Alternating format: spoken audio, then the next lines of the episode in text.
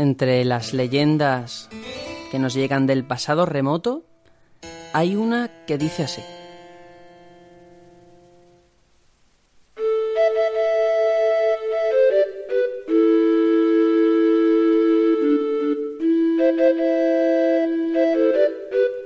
Hace mucho tiempo existió un reino que ocultaba el poder dorado de los dioses. Era un lugar hermoso de verdes bosques y enormes montañas donde reinaba la paz.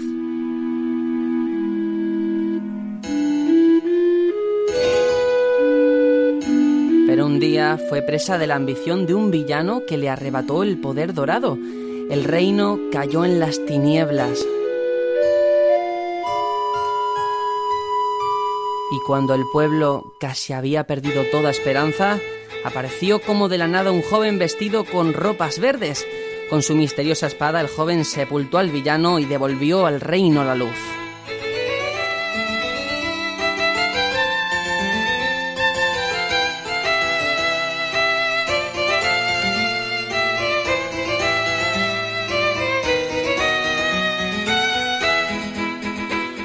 Como venía de otra época, el pueblo le llamó héroe del tiempo.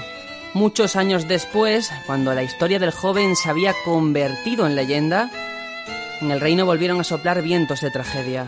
El villano que el héroe había sepultado resurgió de las profundidades de la tierra.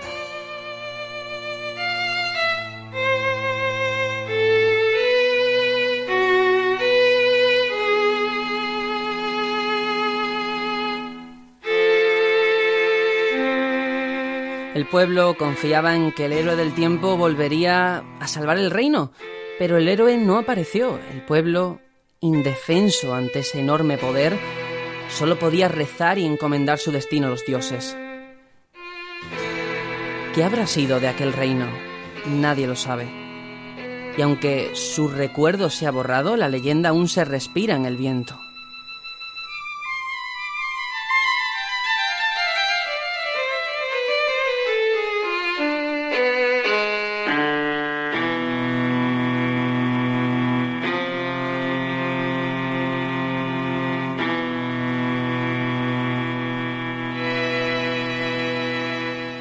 Remota isla, cuando los hijos varones llegan a cierta edad, lo celebran vistiéndoles con ropas verdes para que se conviertan en hombres valientes como aquel héroe de la leyenda. Aquel cuyo corazón vestía el viento verde de la pradera y cuya espada era un torbellino que disipaba las tinieblas.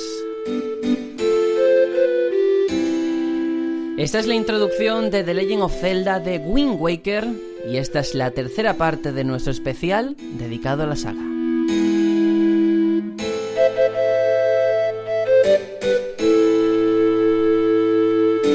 Ha llegado la hora de repasar uno de los títulos más personales de la franquicia, como siempre, rodeado de la mejor compañía. Bueno, Aitor, aquí seguimos en nuestro largo periplo. Periplo que en esta ocasión eh, se postula marítimo, ¿no? Eh, vamos, creo, a, a programa por, por persona de, de, de, este batallón, ¿no? Eh, empezamos con sí. el juego favorito de Juanjo, la semana pasada vino el mío, y este es tu programa. Este es mi programa, por todo lo que representa y por todos los sentimientos que tengo ahí. Sí, sí, sí, sí, lo vamos a ir viendo a lo largo del día de hoy. Y bueno, esperemos que la conexión internet nos deje porque aquí en mitad del mar hay que decir que la cobertura no es muy buena, ¿eh? No, aquí no hay muchas antenas. No, no, no. Pero bueno, vamos a intentar que, que, se pueda hacer esto adelante.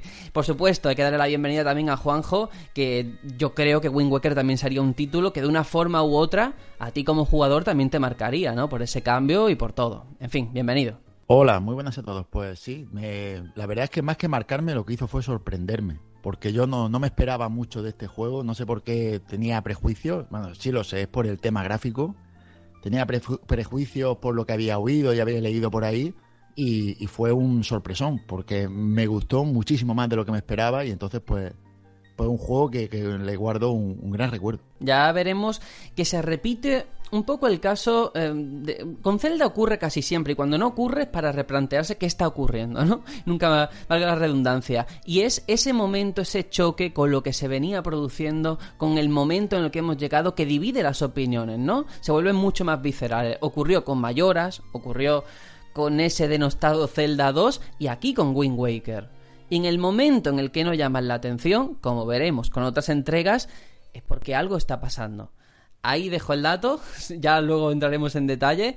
Nada, yo soy Sergio, presento esto y esta locución que hemos escuchado al principio, que es la introducción del juego, la hemos extraído del programa número 13 de la primera temporada, esa primera temporada que existió pero nadie escuchó y desde aquí agradecemos porque hemos mejorado mucho, gracias a Dios, en la que hablamos precisamente de este juego, pero hoy con muchísimo más, eh, bueno, más pasión, más cariño y con ganas de rendirle un homenaje en condiciones.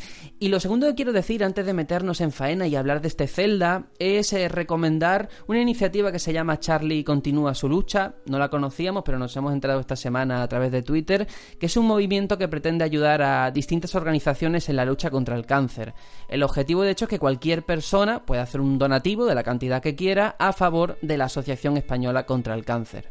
Bueno, de hecho hacen hasta subastas benéficas, en este caso eh, de Final Fantasy, lo cual, pues mira, si además eres fan de Final Fantasy y quieres ayudar, pues ahí está este tipo de iniciativas. Ya sabéis, Charlie continúa su lucha, lo tenéis en Twitter. Y nada, ahora sí que sí, vamos a cruzar el vasto océano con nuestro mascarón rojo para hablar de este de Wind Waker.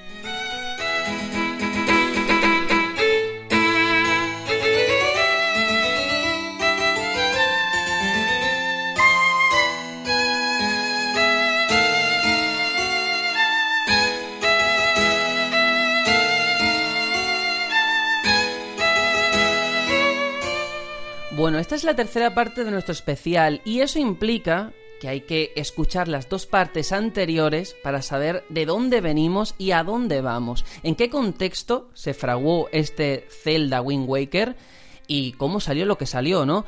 En concreto estamos en el año 2000, Nintendo en ese momento decide mostrar la carta con la que batallaría la nueva generación, la ya extinta GameCube, y los jugadores, pues ya por experiencia sabemos que cada nueva consola de Nintendo tiene que tener su Zelda, ¿no?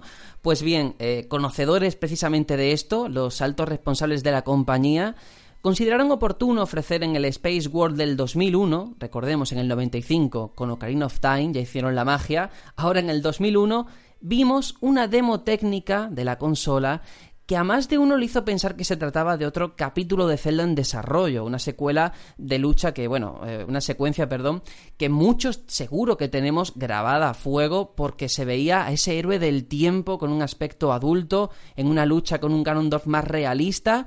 Que bueno, ¿qué voy a decir, no? A nivel técnico, aquello dejaba, por supuesto, muy atrás a Ocarina of Time, todo mostrado con, yo qué sé, todo lujo de detalles, contrastes de luz y de sombra, y unos modelados que GameCube en aquel momento podía ofrecer, ¿no? Yo no sé si vosotros recordáis esa demo técnica de lo que la gente creía que iba a ser este Wind Waker y que luego el estilo artístico, mm, bueno, varió hasta un punto impensable, ¿no? Sí, la verdad es que se producen paralelismos con la demo técnica que salió a muy poquito de empezar la andadura de Wii U, ¿no? Con aquel, con aquella armogoma y esos gráficos tan, tan realistas para esa demo de Zelda. Eh, en este contexto creo que era algo distinto, ¿no? Creo que GameCube, hasta GameCube Nintendo siempre tuvo la consola con, con, mayor potencia y sin duda esta demo fue para mostrar lo que la consola podía dar de sí, ¿no? Alimentar el hype, aunque después el juego final o lo que se transformó aquello, pues en las antípodas de lo que vimos.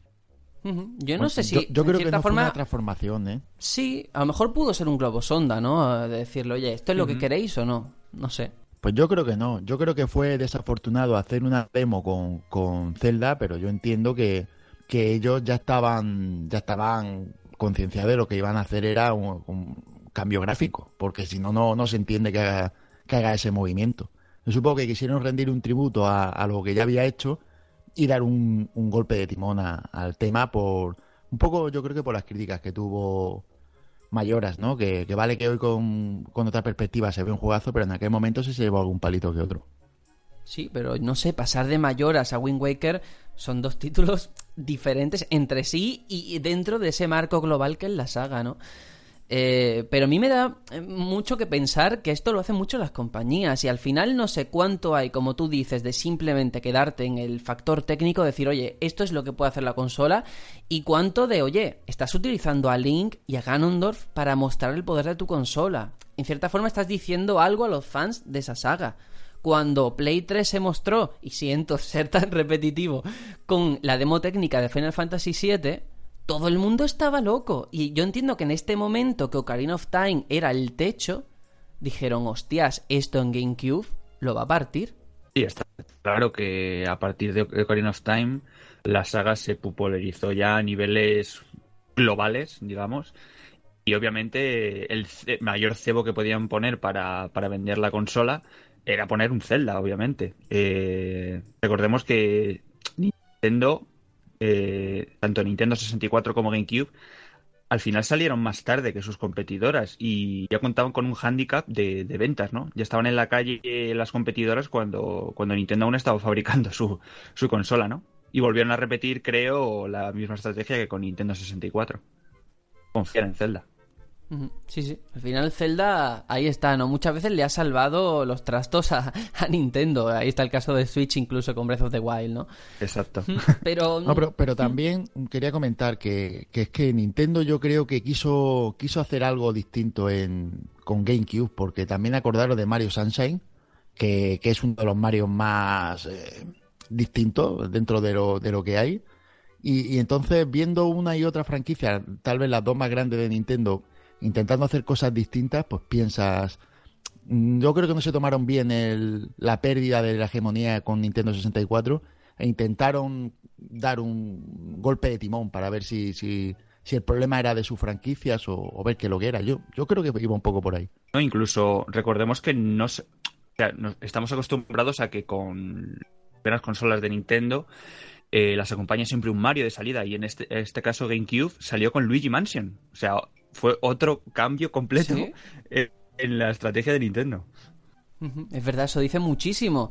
Y luego también, por un lado, Wind Waker, toda la herencia que ha tenido en juegos posteriores, Force Wars, las entregas de DS, eso es innegable.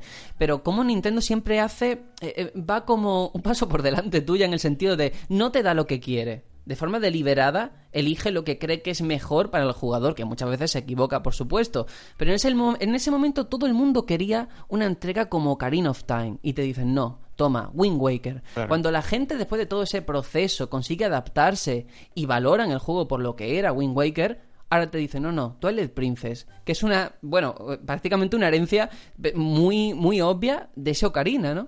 Cómo han ido cambiando el timón a lo que les ha apetecido en cada momento. Por supuesto. Yo creo que al final también, mm, también influye un poco la ambientación que le quieras dar al juego, ¿no? Quizá ya con, con Twilight Princess tenían la necesidad de contar una historia más, más oscura. Y con este Wind Waker querían contar algo más, más alegre, más a la venta, a descubrir. Algo más, más alegre, más colorido y más vivo.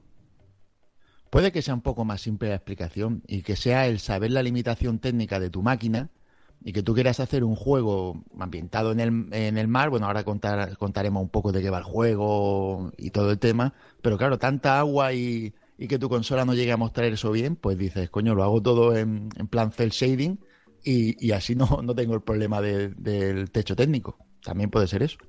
Pero sin duda alguna hay que decir que, igual que la semana pasada, en esta ocurre una cosa muy parecida. A Onuma, si por algo hay que elogiarlo, es por lo que hizo con Mayoras y por lo que hizo con Wind Waker. Yo creo que son sus, dos entregas más características y donde se ve su impronta. Sí, la verdad es que es un cambio completo con, con la saga hasta donde la había llevado Miyamoto.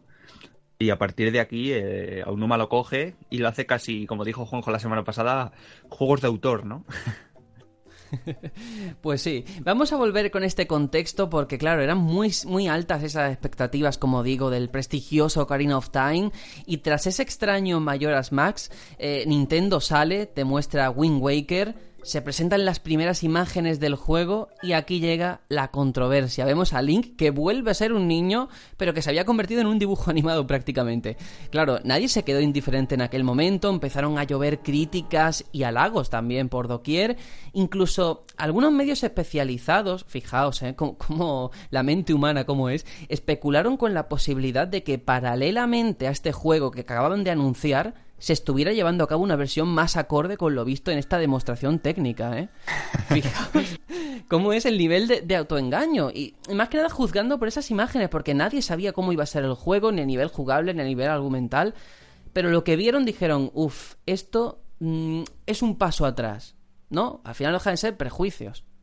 Prejuicios, primera toma de contacto y lo que te, lo que te entra por los ojos, ¿no? Al final, claro, es que no puedes juzgar nada más porque no sabes historia, no sabes jugabilidad, no sabes nada. Solamente has visto ahí esas imágenes y te pones a comparar y dices, joder, parece que esto está pensado para Game Boy Advance en vez de para GameCube. Pues sí, pero la decisión de Shigeru Miyamoto en aquel momento ya era irrevocable, pidió un voto de confianza a todos aquellos que estaban escépticos y él argumentaba que la saga necesitaba nuevos aires, al igual que la compañía, y que estaba convencido de que el producto final no iba a decepcionar. Porque claro, no se puede vivir infinitamente bajo ese paradigma o ese estigma que, que, puso sobre la mesa Ocarina, ¿no? Y lo tenían muy claro.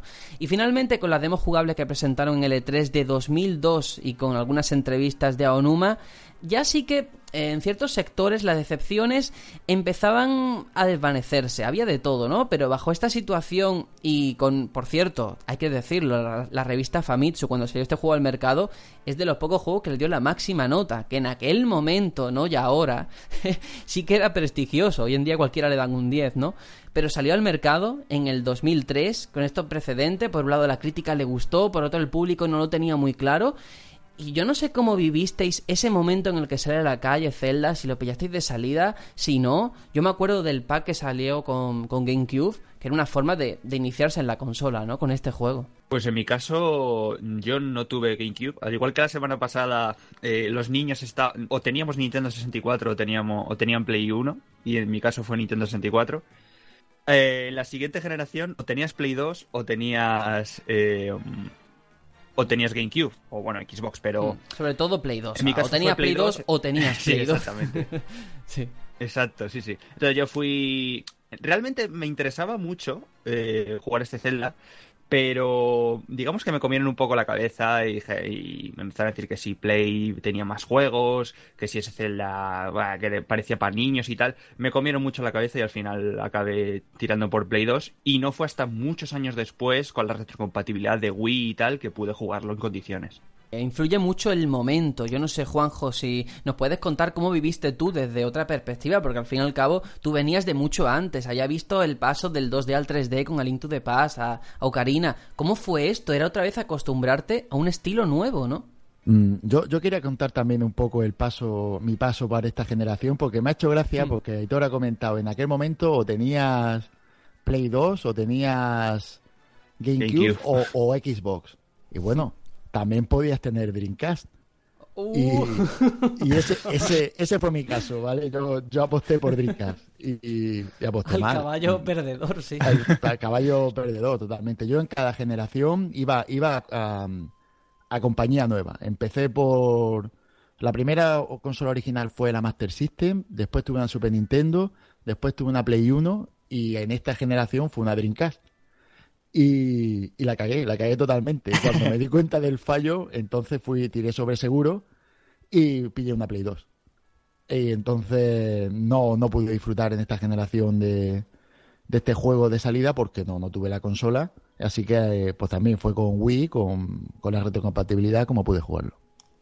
Claro, entonces yo intuyo que estuviste un poco al margen de todo lo que tiene que ver con el lanzamiento, ¿no? No prestaste mucha atención a la cobertura.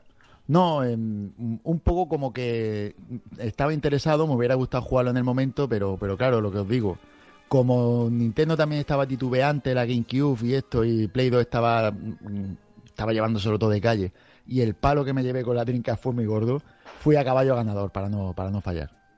Yo la verdad es que tuve también un poco de suerte, porque mis primos sí que adquirieron, por recomendación mía además, una GameCube. y Claro, ellos tenían aquella, aquella Collects con los cuatro juegos de Zelda y la demo de Wind Waker, y ahí sí que pude tener mi primer acercamiento, que eran esos 20 minutillos que te dejaban, te dejaban probar el juego. Sí, es que este Wind Waker, bueno, y esta edición Collector Edition, para los profanos en aquella época, como yo, que era un crío, venía muy bien porque era la mejor forma de introducirte en la saga. Lo comentamos la semana pasada con Mayoras, que tú, por ejemplo, lo jugaste antes que Ocarina, ¿no? Si no tienes ese prejuicio, si no tienes ese bagaje sobre lo que era la saga hasta ese momento, claro, yo veo Wind Waker, nada más que la portada, dije, hostia, yo que era un chaval de 9, 10 años, no lo sé, no me acuerdo, digo, es que esto, esto me encanta, me apasiona. No sabía exactamente mm. lo que había anteriormente o cómo tenía que ser la saga. Era un nombre que para mí Zelda pues- era igual que decir Boyicao, ¿sabes? Me daba igual. Y en aquel momento, claro, cuando lo conocí, ya sí que probé Ocarina, probé Mayoras, pero fue una puerta de entrada muy buena, precisamente como digo, para los que nos iniciamos en Zelda en esta generación. Yo creo que la estructura que siguen de la saga está muy bien hecha en el sentido de que como el juego es independiente del otro, no necesitas saber de lo que pasó, está muy bien porque hay muchos juegos de Zelda para iniciarse. Y encima estos vas sin prejuicios, entonces es muchísimo mejor. Completamente de acuerdo. Y de hecho vamos a entrar un poco en lo que tiene que ver con el papel en la saga, porque Wind Waker es un título que más allá del apartado artístico que te puede gustar o no, esos son gustos, yo los respeto, sí que introducía una serie de novedades a nivel de conexión con el argumento, con los personajes, también a nivel de las mazmorras como se planteaban, y es que cuando el juego se vio en condiciones, se mostró finalmente, claro, lo que vimos fue un golpe de timón considerable, un Link enano, cabezón incluso, ¿no? Con un estilo de dibujo animado, pero casi nadie reparó en ese momento en la expresividad del personaje, en cómo esos ojos enormes miraban a determinados lugares del escenario, cómo seguían el movimiento de, de los enemigos. Y yo creo que eso es muy importante y que hay que reivindicar. Porque en aquella época, un juego como este, que ya digo, que tú te pusieras al lado de un personaje y Link reaccionara, lo mirase, que parece una chorrada, de verdad. Pero en aquel momento decía mucho. Y yo creo de verdad, a día de hoy es el Link para mí más expresivo de toda la saga. Sí, por supuesto. Eh, tenemos un montón de, situaciones en las que Link pone unas muecas en su cara. Eh, recuerdo, por ejemplo, cuando, cuando está, va pegado a una pared, va, va eh, caminando lateralmente pegado a una pared y pone esa cara de así un poco de, sospechoso, ¿no? De decir, hoy que no me pillen, ¿no? En algunos tramos en sigilo. Sí, sí, la verdad es que ya no solo Link, ¿no? Muchos personajes o casi todos rozan un nivel excelente de expresividad. Bueno, es que incluso si hay algún secreto por la zona, creo que recordad que se quedaba mirando, ¿no? A, sí, giraba la cabeza. un poco como Resident Evil. Exacto, como que te spoileaban, no spoileaba, sino como que te ayudaba. Decía, hostia, tío, mira ahí, ahí detrás que hay un cofre. estaba, estaba bien. Yo de verdad tengo grabado a fuego una escena donde precisamente se ve esta expresividad. El momento en este joven Link bueno, es del, casi del principio, ¿eh? no voy a spoilear casi nada. Pero cuando está con la patrulla de los piratas y deciden bombardearlo, bombardearlo en un cañón para que llegue a la isla Calavera, ese momento en el que ves a, Link diciendo, hostias, ¿qué hago yo aquí dentro del cañón? ¿no? Que, me van a, propulsar y, a matar. No sé, son caras, los gestos, eh, la boca, o sea, está muy conseguido, de verdad. Que la gente piensa que, bueno, esto es más infantil, no es más infantil, yo prefiero verlo más accesible, más amigable con todo tipo de público, pero no por eso más infantil. No creo que Zelda nunca haya sido una, una saga muy de gore, oh, gente muriendo sin ton ni son, no, lo sé. Yo creo que no. No, y aún así, eh, si pasamos al siguiente plano y no nos quedamos en, en lo que es estético, la historia que cuenta y sobre todo el final. El final me parece de los mejores finales que tiene un, un Zelda, ¿eh? Porque, tras, si te pones a pensar y dices, vaya, vaya la que hemos liado. Es que realmente es la primera vez que, cambia un poco cómo es la historia, ¿no? No, no, te muestra un, bueno, sin contar mayoras, ¿no? Que eso es el spin-off más grande de, todos los tiempos. Pero que, es un juego en el que cambia, ¿no? La, trama, la trama siempre era más o menos la misma, eh, cambiando alguna cosa, pero el juego no dejaba de ser más o menos similar uno a otro y este cambiaba total. Tú veías un sitio que no veías Irule, veías aguas por todos lados y cuatro islitas por ahí dando vueltas. Era muy, muy distinto y, el planteamiento general de la historia es diferente. Luego entraremos en los detalles del argumento, pero efectivamente difiere mucho. Y claro, con tantas diferencias, sí que hay una teoría también que se suele decir, que es que cuando se lanza un juego, es verdad que es despreciado por buena parte de los aficionados ensalzando al predecesor, ¿no? Y luego, progresivamente, ese que era inicialmente despreciado va ganando reconocimiento mientras los aficionados se preparan para odiar el siguiente que está por venir, ¿no? El siguiente juego. Es verdad, pasa mucho y, fijaos cómo al final eso era fruto de aquel momento y hoy en día Wind Waker ya no se percibe así y ese diseño de Link se ha ganado yo creo que el corazón de los jugadores. Lo hemos visto en Minish Cap, en Force War, en las entregas de DS, en Smash Bros también tiene su protagonismo. Y, y, es eso, no se trata solo de usar colores planos y un trazo grueso para que parezca un cómic, sino que hay animaciones, el diseño de los personajes, todos esos detalles que se ven y saltan a la vista. Yo creo que de verdad es un juego que mucha gente que a lo mejor no sabe, yo siempre lo recomiendo, igual que con Final Fantasy, cuando la gente me pregunta con cuál empiezo, yo digo Final Fantasy 9. Pues aquí el paralelismo me pasa con Wind Waker, un juego que yo creo que es ideal para empezar Precisamente por eso, porque es un juego que cualquiera puede jugar sin tener un conocimiento anterior y que sin embargo tiene todos los componentes que tú dices, esto es un Zelda, ¿no? Bueno, es que en el, en el, combate, sinceramente lo digo, ¿eh? ¿eh? se hace muy ameno y muy divertido luchar con este Link. Qué bueno. porque Lo, ves, lo ves pequeñito, pero el tío a base de escudo y espada... Sí, sí, sí, tiene su defensa, tiene sus combos, entre comillas, tiene tiene su rollito y tú haces batallas realmente dinámicas con, este personaje pequeñito y cabezón, entre comillas, que, que muy bien. En ese aspecto está muy bien hay un avance en lo que es el sistema de combate, que luego ya se perfeccionaría un poco más en, en Twilight Princess, y es el hecho de que Link ya puede hacer, por así decirlo, combos o ataques así más elaborados, ¿no? Recuerdo ese que, se tira a la espalda del enemigo rodando y le asesta un golpe por detrás, ¿no? Sí, sí, luego ya en, Twilight Princess veríamos más, más técnicas de ataque, pero aquí ya es un paso más, ¿no? No se queda simplemente en dar botones y dar espadazos. De, de, hecho, había como un, pequeño tutorial al principio, Eso es. Que, es que te lo tenían que hacer y muy bien milado porque tú no estabas acostumbrado a tener que saber y hacer combos. Tú estabas acostumbrado a espadazo, espadazo y, poco más. Entonces, la verdad es que, que, el juego muy poquito al principio te enseñaba mucho de, las diferencias que iba a tener respecto a, lo que ya se había visto. Y, quiero comentar algo muy importante de que se me, ahora que has dicho lo del principio. Eh, este es el último juego, porque después en Twilight Princess y Skyward Sword pasó, pasó mucho, sobre todo en Twilight Princess, pero es, es, el último juego en el que los tutoriales no se vuelven tan engorrosos. Quiero decir, el principio del juego es muy liviano, muy. se hace muy jugable. A partir de Twilight Princess tenías que comer unos tutoriales de varias horas para salir de la zona inicial y eso. Uf, muy pesado para mucha gente. Sí, yo siguiendo con el plano jugable, precisamente esto que estáis comentando, de que se hace tan liviano ese tramo inicial, es porque incluso los momentos de tutorial en los que te enseñan a, manejar la espada, se hacen muy llevaderos, ¿no? Con ese simpático entrenador, el señor mayor. Es que está todo eh, muy simpático, muy simpático y, y, entra por la vista. Y luego también hay que hablar de este mundo abierto que suponía el agua el embarcarte en la aventura que no sabía lo que tenías delante, que al fin y al cabo eso es el océano, que luego a día de hoy se le ha criticado mucho, que está muy limitado, que en el fondo es verdad que no había tanto, no era tan inmenso como parecía en aquel momento, pero hay que ponerse en la situación, en la perspectiva de la época. ¿Cómo tú tenías pues un universo por delante del que no conocías nada, no tenías ni mapa, tenías que conseguirlo por tu cuenta y a lo mejor tú, cuando ibas navegando, encontrabas una isla y tú decías, hostia, esta isla, ¿qué, tiene, no? Y a lo mejor no podías acceder a ella o necesitabas algo nuevo. Pero era la sensación de descubrimiento constante, ¿eh? Al menos en mi caso, de verdad, ya digo, un crío de 10 años, irte por el agua y encontrar, eh, bueno, desde Tingle, que ya hablaremos de él, hasta peces, hasta enemigos, pulpos, o sea, había de todo.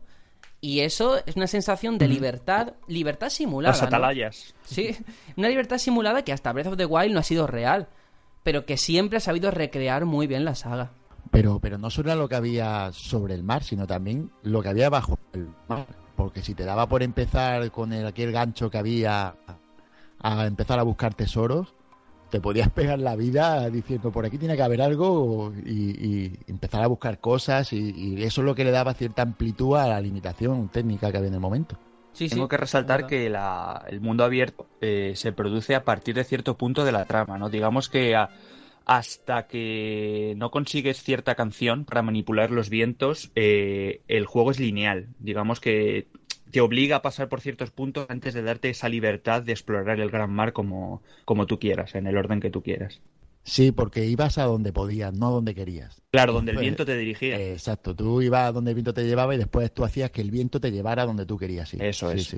Y ahí entramos en el instrumento musical. En esta ocasión pasamos de la ocarina a la batuta de los vientos que nos permitía, entre otras cosas, como comentáis, manipular el viento a nuestro favor y si teníamos que ir a rumbo noroeste, poder hacer que la dirección fuese para, para ese lado. Y claro, mucha gente se, que, se queja ahora, lo comentaba antes fuera de micro con Aitor, que bueno, que era un poquito pesado. Luego hablaremos también de la búsqueda de la trifuerza, pero el mero hecho de para ir tú a un sitio tener que estar constantemente cambiando la dirección del viento era un poco rollo, era un poco las botas en el templo del agua, ¿no? Un poco así. Eso es. Yo pienso que, mirando para atrás y en perspectiva, desde hace 10 años o una cosa así para atrás, la gente o era menos paciente o...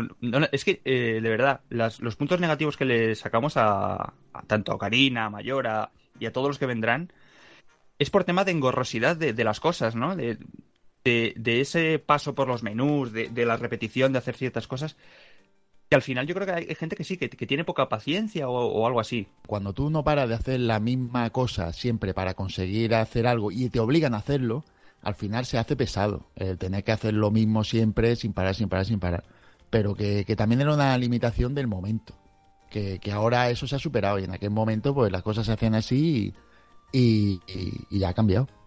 Y ha cambiado también la mentalidad del jugador. No es lo mismo el jugador de 2003 que el de 2017. Porque el tiempo que tenemos no es el mismo. Ya no es por las obligaciones de cada uno, porque depende de, qué edad lo jugaste. Sino porque ahora la oferta es mucho más amplia.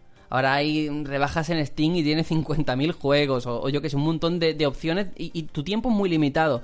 Entonces, claro, yo en aquella época, por ejemplo, los fragmentos de la Trifuerza, que tenías que, pues, perdías un montón de tiempo buscándolos yendo de un lado para otro, en aquel momento yo que era un crío que tenía todo el tiempo del mundo, pues te juro que para mí no fue nada traumático, igual que el Templo del Agua, pero luego con perspectiva ahora lo vuelvo a jugar y digo, pues menudo coñazo, yo tengo cosas que hacer, ¿sabes?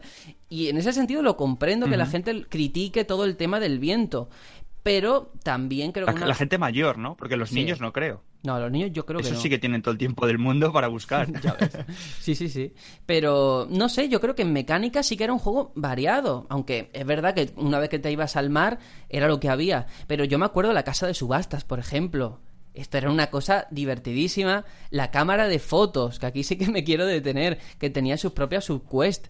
O sea, había cosas que hacer en el mundo aparte de la historia principal, ¿no? Que no es una cosa que naciera en Wind Waker, ya estaba en Mayoras, ya estaba en Ocarina, incluso más para atrás. Pero seguía estando aquí, que no era perderte en el océano y en plan, pues ahora voy a tardar una hora en ir a la isla de la aguja. Pues no, tenías más cosas que hacer. Y estaba, yo digo, muy interesante.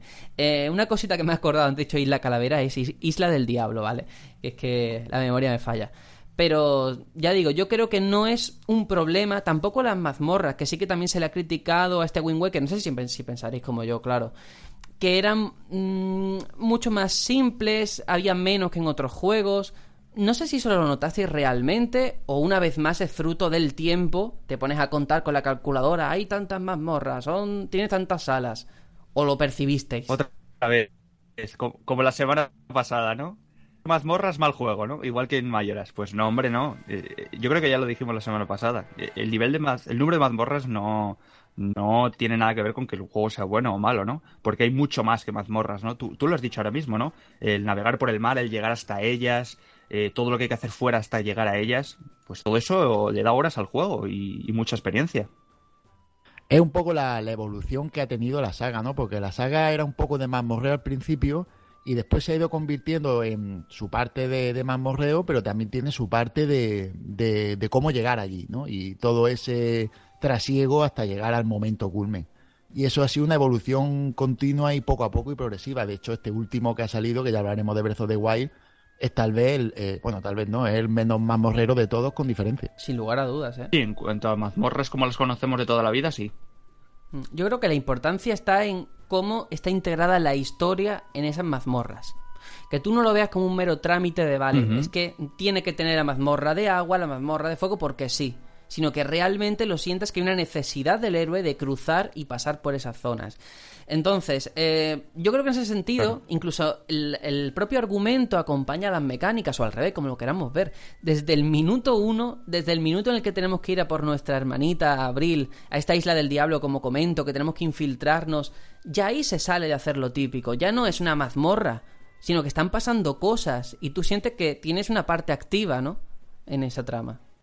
Sí, aparte, esa primera mazmorra, entre comillas, que pudiéramos catalogar, no es una mazmorra como tal, de, no, no, es un es un valle gerudo trasladado a, Wind Waker, ¿no? Otra, otra prueba más de infiltración, eh, en este caso en Wind Waker. Y bueno, luego por seguir con este tema del gameplay, de la jugabilidad, seguíamos con esta subquest como la del mensajero, ese enamorado de Isla Taura, que había que hacerle una foto en el momento en el que echaba la carta de noche. Y eso le da mucho dinamismo, mucha vida, porque aquí el ciclo noche, eh, día-noche seguía estando presente. Las cosas que pasaban por el día no eran las mismas que por la noche, ni, ni la gente que te ibas encontrando, ¿no? Está claro, pero también tengo que decir que eh, si es verdad que hay realmente pocas islas donde puedas tú apreciar eh, que hay vida en el sentido de que sí. Y tenemos Isla Taura que hay gente, hay cosas por hacer, pero te sales de ahí y realmente hay, hay más, digamos, islas desiertas, atolones y cosas así, que realmente islas con contenido en plan, pues yo que sé, la isla de los Orni, eh, esta isla Taura, la isla del bosque. En ese sentido, bueno, las misiones secundarias sí que, quizá para mí, en mi punto de vista, están por debajo de, de mayores. Sí, sí, yo creo que lo que pasa es que la que quisieron ambientar el juego como, como debe ser en el mar, porque en el mar hay mucha soledad, ¿no? Se supone que, que está el, el Un reino destruido. Exacto, el peligro de un héroe por un lugar devastado, en plan Waterwall, ¿vale? Que no hay nada, nada más que agua. Y entonces no puedes tener gente por todos lados, porque entonces, ¿qué, ¿cuál es la devastación que, que se supone que hay? Si hay gente por todos lados, un montón de islas, un montón de pues tenías que un poco darle ese, ese significado de, de penuria, ¿no? De, mal sitio en el que estaban, en que estaban viviendo. Me encanta el concepto Waterworld, ¿eh? de verdad te lo digo. Me ha gustado mucho. Y efectivamente, sí, yo creo que Isla Toura, sobre todo, era el eje neurálgico donde había gente realmente. y, pero lo cierto es que había gente muy diferente. Había de todo yo me acuerdo de ese mágico disco Stu, que era prácticamente un señor que también estaba un poquito pasado de rosca, que, que parecía el de los Simpsons, de verdad. Estaba muy guay. Y luego también unos chavales correteando por allí, porque daban clase en una, una sala que había al lado. O sea, que realmente, o el mercado, había muchas cosas que te, te hacían ver que había actividad, había movimiento, no estabas solo en un mundo en el que ocurren había... cosas había un minijuego de hundir la flota también, no sé si os acordáis. Sí, sí, sí, sí. Todo lo de los minijuegos, eso también es muy importante en todos los Zelda, sí, sí. Y la de la casa de la subasta, ya digo, a mí me, me gustó muchísimo, ¿eh? porque había que, precisamente para, para proseguir en la historia, tenías que participar en una subasta y saber cuándo tenías que apostar tus rupias, ¿no? Y eso estaba muy guay. A, mí me encantaba el metajuego que suponía tener la cámara de fotos. El tema de, fotografiar cosas que veías y que te gustaban para después recordarlas. Yo, yo hacía mucho eso, de echar fotos y después rever las fotos y todo eso. Mm. Fue una ampliación de la pictocámara que hubo en, Mayoras Más que solamente te dejaba hacer una foto. Aquí creo que se amplió hasta 12 el carrete que ahora vemos 12 y decimos, joder, qué, poquito, ¿no? Pero bueno, para aquella época, para las fotos así más destacadas, pues yo creo que venía bien, ¿no? Es que era el concepto que había antes. acordaros de que antes tú tenías un carrete de fotos en la cámara y tenías, pues, yo qué sé, un carrete de 24 o de 12 y tú tenías para echar 12 fotos, no tenías más, entonces no, no te sonaba raro en aquel momento tener solo 12 capturas. Antes, antes te pensabas mucho las fotos que hacías, ¿no? No como ahora que sacas fotos todo el rato. Que además tiene la opción esa de que deja la pantalla apretada y empieza a echar fotos a cañón y en algún momento coge y, selecciona la que más te gusta. Eso antes no era así. Si salías con los ojos cerrados, te aguantabas. Sí, sí, sí. Pero era difícil todo esto que tiene que ver con la cámara, porque no es que te daban la cámara, venga, y búscate la vida y haz lo que tú quieras. Tenías la cámara, tenías que hacer una quest bastante complicada porque te decía, hazme una foto a tal enemigo en este instante o a tal isla que sale solamente de noche. Porque nosotros teníamos nuestra cámara en blanco y negro, luego había que mejorarla. O sea que no era tan, tan alegre y tan sencillo, ¿eh? Bueno, es que la cámara es el eje mm, de, de la quest por así decirlo, entre comillas, más tocha del juego, que era la de las figuritas del club Nintendo o algo así creo que se llamaba. Sí, sí, sí. Que claro, tenías que fotografiar todas las cosas, un poco como la enciclopedia de, de Breath of the Wild, pues aquí también había que fotografiar enemigos, de todo, para que te diera la figurita correspondiente de lo que habías fotografiado. Y era, bueno, una colección amplísima, te podías tirar horas fotografiando cosas. Sí, sí, sí. Incluso bosses, enemigos finales, había de todo, ¿eh? era bastante complejo en ese sentido.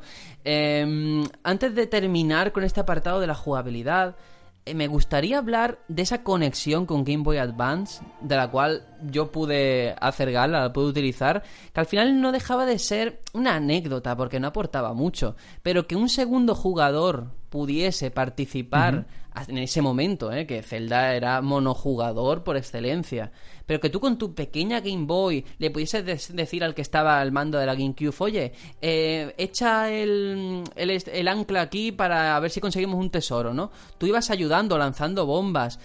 Era una ayuda más, que es verdad que no tenía ninguna repercusión ni nada, pero el primer acercamiento a la saga al multijugador podría ser, ¿no? Yo te quería preguntar, que creo que eres el único aquí que lo, lo pudo disfrutar, ¿qué se veía en la pantalla de, de Game Boy Advance? Quiero decir, se veían gráficos de Game Boy Advance, ima- imagino, ¿no? No se veía ninguna... eh, no se veía lo que estabas viendo en...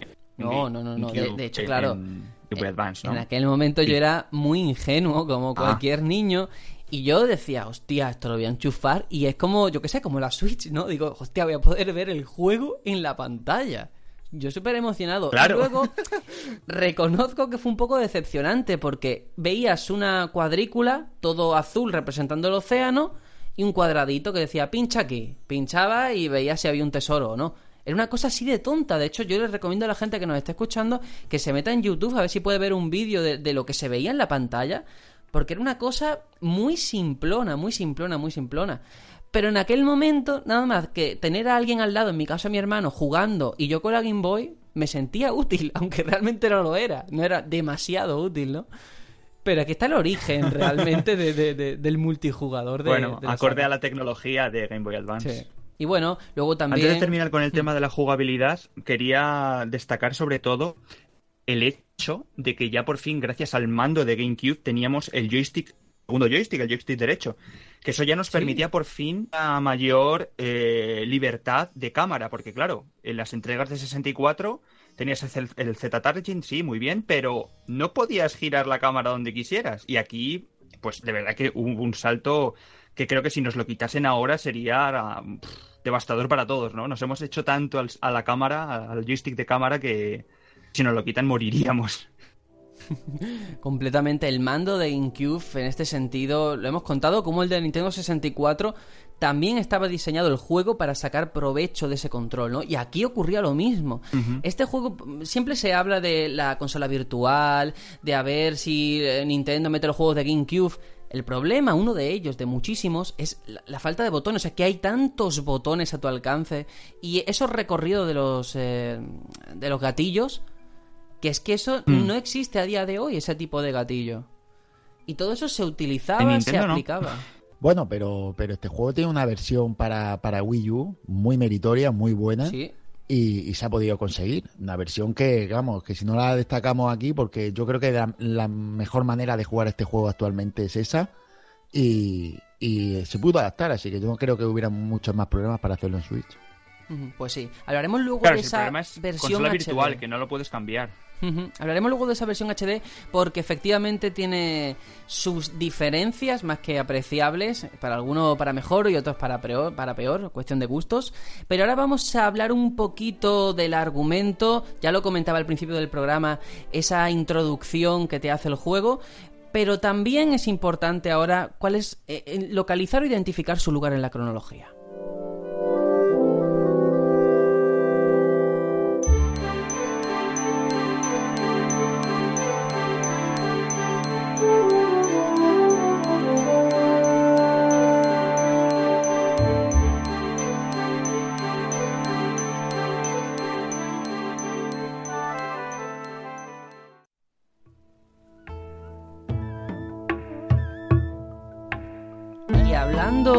De cronología, yo creo, Aitor, que este es tu terreno, que nos expliquen un poquito qué pasa aquí, ¿no? ¿Qué pasa con este Toon Link, con esta Irule que parece que ha sucumbido al poder del agua? No lo sé. Cuéntanos un poco. Bueno, pues como bien hemos empezado el, especial, ¿no? Con esa narración, básicamente, si estás un poco al tanto, nos están contando la historia de Ocarina of Time, ¿no? Eh, este juego se sitúa en la línea de, Link adulto. Digamos que cuando acaba Ocarina of Time, Link regresa a su época, a la época que no ha podido disfrutar por, salvar Irule. Entonces, el, el Irule del futuro, por así decirlo, que él deja atrás, pues es el Irule eh, en el que nos encontramos en este de Wind Waker, en el que Ganondorf vuelve a resurgir para destruir, para destruirlo y dominarlo. Y claro, no hay héroe, porque el héroe pues está viviendo su, infancia, ¿no? Entonces, eh, para intentar detener el, malvado plan de, de, Ganondorf, lo que eh, el pueblo hace es encomendar su destino a las diosas, rezarlas y ellas pues inundan, inundan el mundo un poco a lo, a lo arca de Noé y el Irule que conocíamos hasta ese momento pues queda anegado, queda inundado y sepultado bajo, bajo un gran mar, ¿no? Eh, las gentes suben a, las montañas más altas de Irule, que, claro, al, inundarse entero, pues se transforman en, islas, ¿no? Entonces pasan siglos y siglos y siglos hasta que, pues, eh, comenzamos esta, esta nueva aventura, ¿no? Eh, es una vez más mm, casi como en aquel momento como un reinicio, aunque no, no es un reinicio, ¿no? Porque es otra línea temporal. Pero sí que en aquel momento cualquiera, esto es lo bueno que tiene esta saga, se puede enganchar en cualquier juego. No hace falta seguir el hilo narrativo, ¿no? Argumental. Claro, sí, sí que hacen bastantes alusiones en algunos momentos al héroe del tiempo, pero bueno, que no es necesario conocer quién es el héroe del tiempo para disfrutar de lo que es la historia punto A a punto Z de, este juego, ¿no? De principio a fin. No deja de ser. Son matices que si has jugado otros juegos, pues te enriquecen, pero ya está. Exacto, que digo que, la historia podría ser, si no existiera el juego anterior, se podría contar igual y sería pues la trama argumental para que da paso a este juego. Pero es lo guay de este y de muchos otros celdas. Es que, claro, nos metemos con que la cronología, tal o cual, pero al final es eso, tiene como dos capas. Puedes disfrutarlos individualmente cada uno o puedes intentar profundizar un poco más, rascar. Y eso está guay. Hilarlos. Si quieres los puedes hilar y si no quieres no tienes por qué. Que, Las pistas están. Sí, para jugarlos puedes jugarlo eh, normal. Y si después quieres hilarlos, pues eso que te lleva en cuanto si lo juegas todo. Pero no hay obligación, desde luego que no.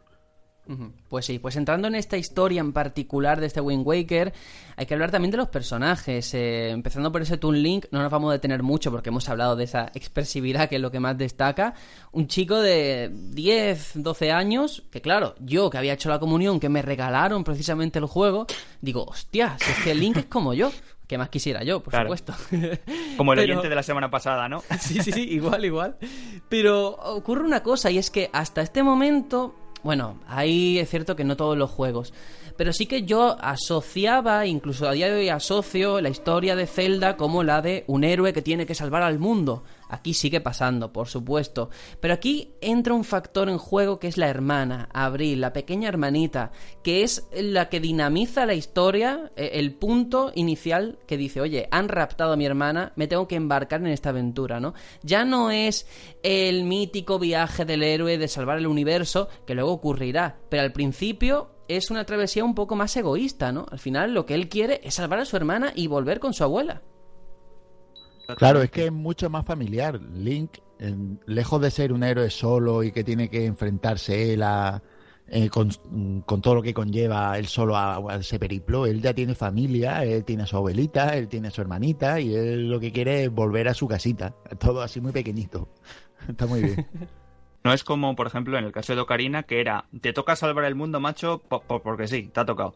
Aquí no, aquí es, pues eso, tienes esa esa mecha que se enciende eh, y claro, por el camino te encuentras con que también te ha tocado, pero no es un te ha tocado porque sí, sino que te lo encuentras, digamos, ¿no? Con esa salida de, tu, de tu zona de confort, que es Isla Initia, eh, pues ahí ya te embarcas en la gran aventura. De hecho, lo primero que vemos al, al empezar el juego es a Abril, a la hermana, ¿no? Porque Link está durmiendo, la despierta, es el cumpleaños Y me da mucha pena el personaje este entrando en lo que es la hermana, porque no dejan de moverla de un sitio a otro, pero es un poco como un muñeco, no, no dice nada. Eh, La única función realmente destacable dentro del gameplay, dentro del argumento, es darle el catalejo al principio. Porque, no sé, yo no la, la pobrecita mía no le han dado más rol en, en el juego, El- ¿no? Es que yo creo que el rol que tiene eh, Abril es realmente hacer de la princesa que tienes que salvar, que en este caso no es princesa. Creo que trasladaron el papel de anteriores princesas Zeldas al papel de Abril, ¿no? Y en ese sentido, la princesa Sí. Zelda en esta ocasión vamos a ver que toma un rol completamente distinto y aquí es donde de verdad Zelda pone sus, sus argumentos en la mesa, digamos. Es que el, el problema está en que no puede haber princesas si no hay reino. Y esto, aquí no había un reino, aquí lo que había era un mundo devastado, cuatro islas y, y cómo argumentabas tú el, el salvar a alguien real si no había, real quiero decir de la realeza. Si no había realeza, pues tiraron de familia, si tampoco es muy complicado. Claro. Mm, Y Abril también hace un poco de, de Celestina, ¿no? Es la, es la que hace que Link y Tetra, por motivos que lógicamente son externos a ella, se conozcan. Y Tetra es la que le dice, bueno, pues venga, vamos a ir a la isla del diablo. No está eh, intencionado, lógicamente, porque ella no quiere que la rapte, la pobre Abril, pero sí que es la que provoca que esos dos personajes se conozcan, ¿no? No sé, me parece... Un poco Deus curioso. Ex Machina, ¿no? Digamos. Sí, sí, sí, sí, es verdad. Los acontecimientos ocurren porque tienen que ocurrir, ¿no? Para que la trama prosiga. Pero claro, ahora tenemos que hablar de Tetra, porque Tetra es un personaje, una pirata que parece ella muy chula al principio, vacilando al personal. Y a mí me encanta, porque ya digo, no es la típica princesa en apuros. Bueno, princesa, en aquel momento no es ni princesa, es una pirata, ¿no? Con sus propias motivaciones, además, muy egoísta. Esta sí que es egoísta, porque lo que busca es el dinero y lo que busca es, pues es una mercenaria, ¿no? Una pirata del mar. Otra vez que juegan con el papel de Zelda, de, de quién es, de hasta el cierto punto de la trama jugar contigo, un poco como con Shake en Ocarina. Lo han utilizado en varias ocasiones en la saga. Pero de verdad que aquí el salto que mete Zelda en cuanto a protagonismo, carisma, es brutal, brutal. A partir de aquí ya es cuando va- viene para arriba este personaje. Pero es que, si os fijáis, nombre de, de la personaje es un, es un spoiler encubierto, ¿no? Porque eh, es la cuarta celda, ¿no? Realmente de- del juego. No sé si me entendéis. Tetra quiere decir cuatro. Sí, Y si te fijas, la celda del primer celda y el segundo es la misma princesa, ¿no? Después está la de la Link to the Past y después está la del la de Ocarina. of Time. Ujú. Y esta es la cuarta celda, en la cuarta Me acabas de reencarnación. dejar loco, ¿eh? Sí, sí, bueno, yo, ¿En esta es una teoría, esta es una teoría propia que tengo yo, ¿eh? ¿Vale? Que no, no la he leído en ningún sitio ni nada, sino simplemente me acuerdo cuando leí el nombre de Tetra, yo ya sabía quién era. Y, y dije, coño, si estos realmente te están diciendo quién es sin, sin decírtelo. A Pero poco que tú en aquel momento, cuando ves a Tetra por primera vez, ya dices, ¿esta va a ser Zelda? Porque yo no, ¿eh? No tenía ni idea. Yo no tenía ni idea, pero, pero bueno, yo sabía quién era, ¿vale? Porque yo no, no es que me hubiera. Yo, yo, yo- ya contaremos cuando jugamos este juego por primera vez y todo eso, supongo, ¿no? Sí, sí. Y, y yo no. Yo ya sabía un poco de la historia, pero el nombre él ya te lo decía todo si realmente hilaba un poquito fino. Y yo, por lo menos, lo deduje así, como te acabo de decir. Fíjate, pues yo nada, porque incluso el contexto con esa banda de piratas, a cada cual más, más raro y, y- y que tampoco te infundía ningún respeto ninguno de ellos, ¿no? Claro, Bueno, yo digo, no viene de También la digo, también digo, piensa, tú, tú tenías nueve años, ¿no? Entonces no habías Claro, jugado ni el claro. primero ni el segundo Zelda, no Ahí habías jugado el estamos. Into the Past. Efectivamente. Te faltaba el recorrido de la saga para, para haber hilado todo, todo el asunto, ¿no? Y claro, por, a lo mejor una cuestión de edad. Seguro que hubiera llegado a la misma a la misma cosa si hubiera jugado todos los juegos, pienso yo. No lo sé, porque me pasa con todos los giros de guion de este juego, ¿eh? No, es que no sé hasta qué punto podemos hacer spoiler o no, así que quiero ser comedido. Pero, evidentemente, el mascarón rojo, otro gran protagonista de este juego, el barco, también tiene un papel, es un barco que habla. Mm, No es casual. Y yo, en el momento en el que se revela su identidad, yo sí que no tenía ni idea, ¿eh? A lo mejor un poquito antes ya te lo deja caer, te va soltando pistas. Pero claro, ya digo, porque yo era un niño, ¿eh? a lo mejor yo- era súper obvio y yo no me daba cuenta. Pero en aquel momento ya digo, tanto Tetra como el Mascarón Rojo eran personajes que de repente los asociaba de una forma de ser y se habían convertido en otra, en el transcurso de la historia.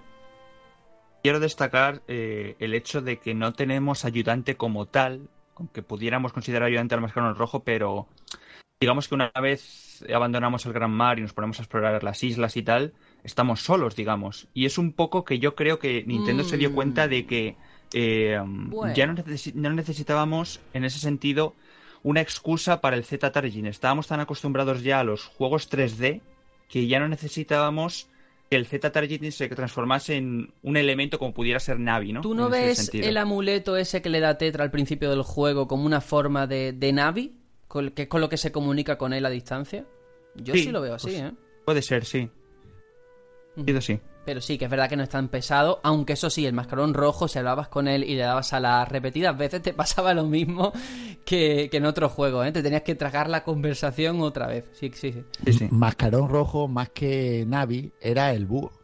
Sí. Era un poco el que te iba diciendo, te contaba la historia del sitio, te decía un poco para dónde tenías que ir y cuando hacía falta te, te daba una pincelada, pero no, no era, no era esa asistencia que se suponía se necesitaba. Es que hay que contextualizar, al principio del 3D tenían que ponerte un poco en, al día porque tú no sabías jugar al 3D, estabas acostumbrado Claro. a jugar 2D, pero ya aquí ya había madurado un poco la cosa, ya lo que no era normal, entonces ya no necesitaba asistente técnico. Es verdad, completamente de acuerdo. Pero sí, una vez más estamos viendo cómo eh, The Legend of Zelda es verdad que es una saga sobre Zelda, la evolución del personaje, ¿no? Hasta hasta el punto en este en el que hemos llegado que tiene un rol mucho más activo. Es que no quiero que se me olvide precisamente el enfrentamiento en el que Zelda participa y es una ayuda fundamental, ¿no? Para que los hechos ocurran como tienen que ocurrir. Que no es te ayudo en plan te doy este objeto, lo que sea, y me quito de en medio, sino que muchas veces participa en la batalla incluso. Y eso no quería que se me quedase ahí en la recámara porque creo que es muy importante. Pero hay otros personajes también fundamentales de los que vamos a hablar, pero antes, lo siento, me lo vais a permitir, que hablemos de uno al que le tengo mucho cariño y que primero vamos a escuchar unas notitas musicales con lo que vais a identificarla.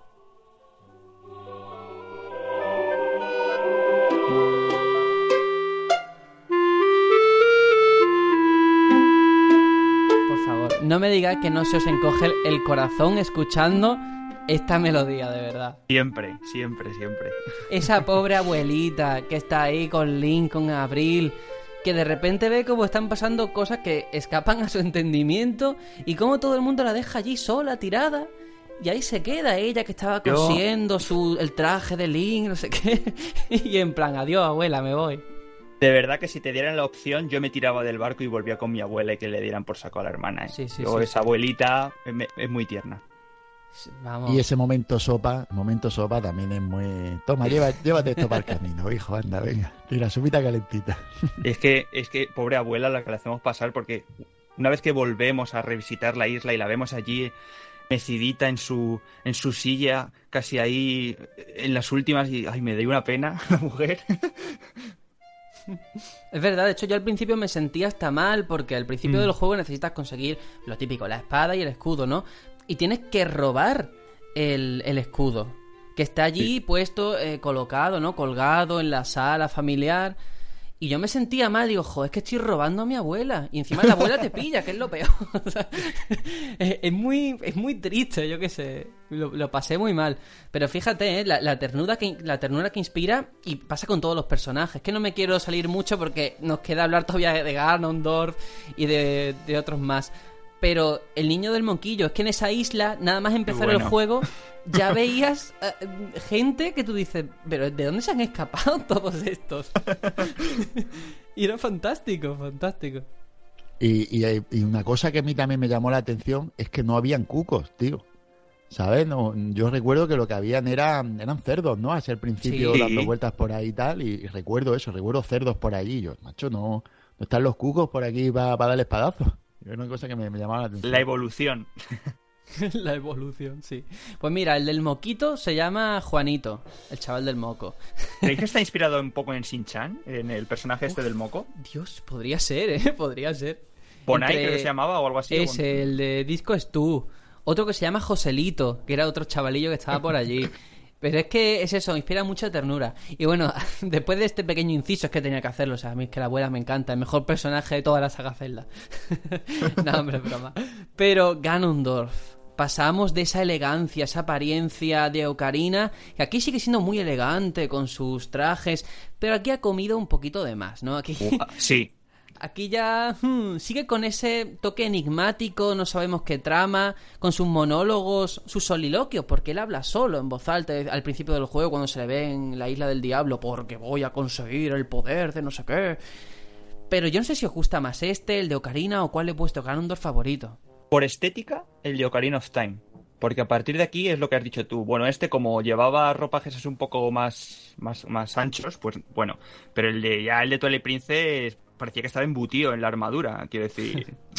Pero no, en, cuanto a en cuanto a personalidad, este es mi favorito, porque yo creo que le da un trasfondo más allá del malo arquetipo de malo que quiere conquistar el mundo y ya está, ¿no? Sino que ya hay algunas líneas de diálogo en la lucha final hay un te dejan entrever de que, claro, él lo ha pasado mal en su infancia viviendo en el desierto, mucho frío por la noche, mucho calor por el día, una tierra devastada y quiere un poco, pues... Eh, a, él le encantaban los vientos eh, tan, tan buenos que tenía Irule, ¿no? Y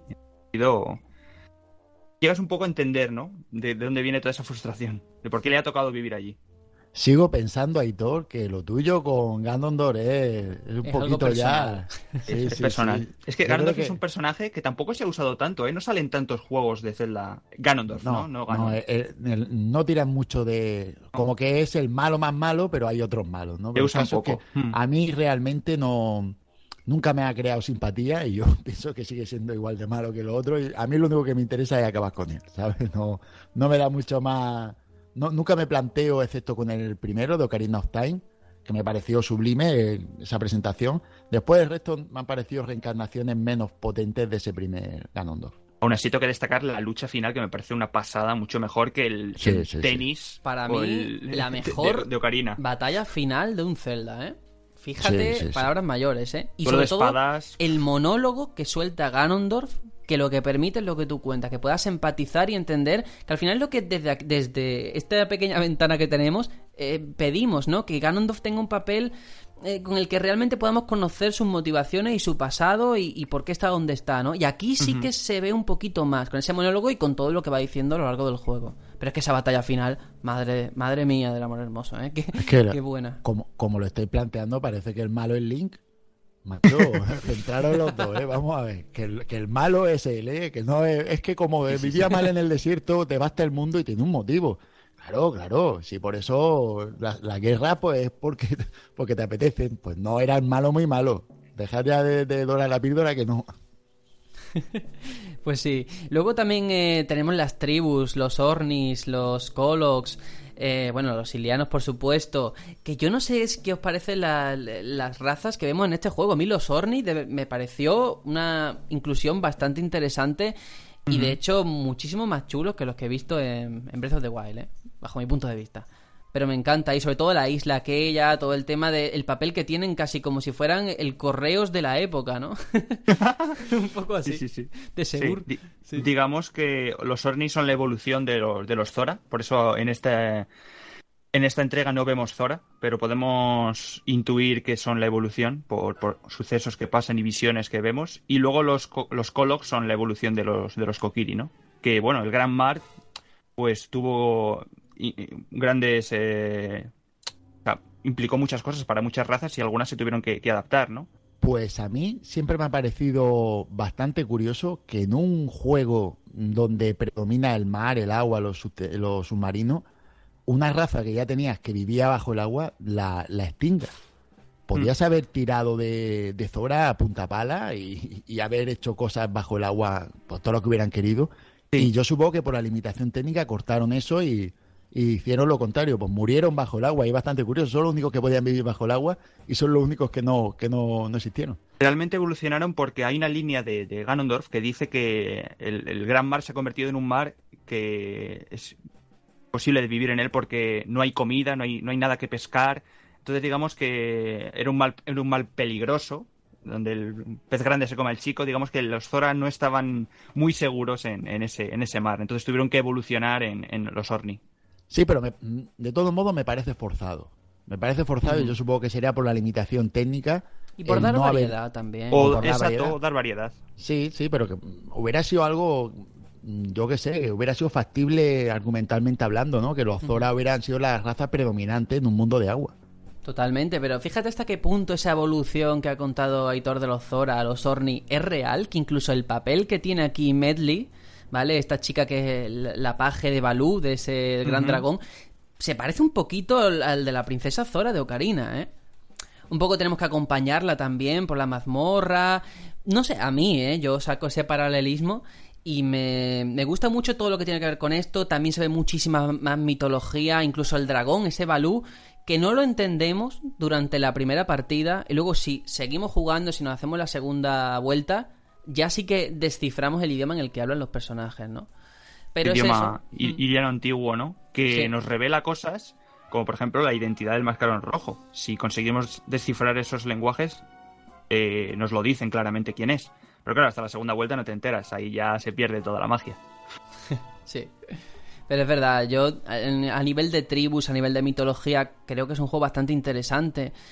Mm, También es verdad que si en aquel momento no sabías la cronología en el punto de, bueno, es que esto es otra línea temporal, lo que ha pasado con Irule que se ha llenado de agua, si en ese momento no lo conocías porque era normal, sí que muchas cosas te pueden escapar y a lo mejor en la primera vuelta digas, bueno, es un juego bastante plano en este sentido, viniendo de Mayoras y viniendo de Ocarina, ¿no? Pero está ahí, todo presente. Sí, la estructura cambia quizá un pelín.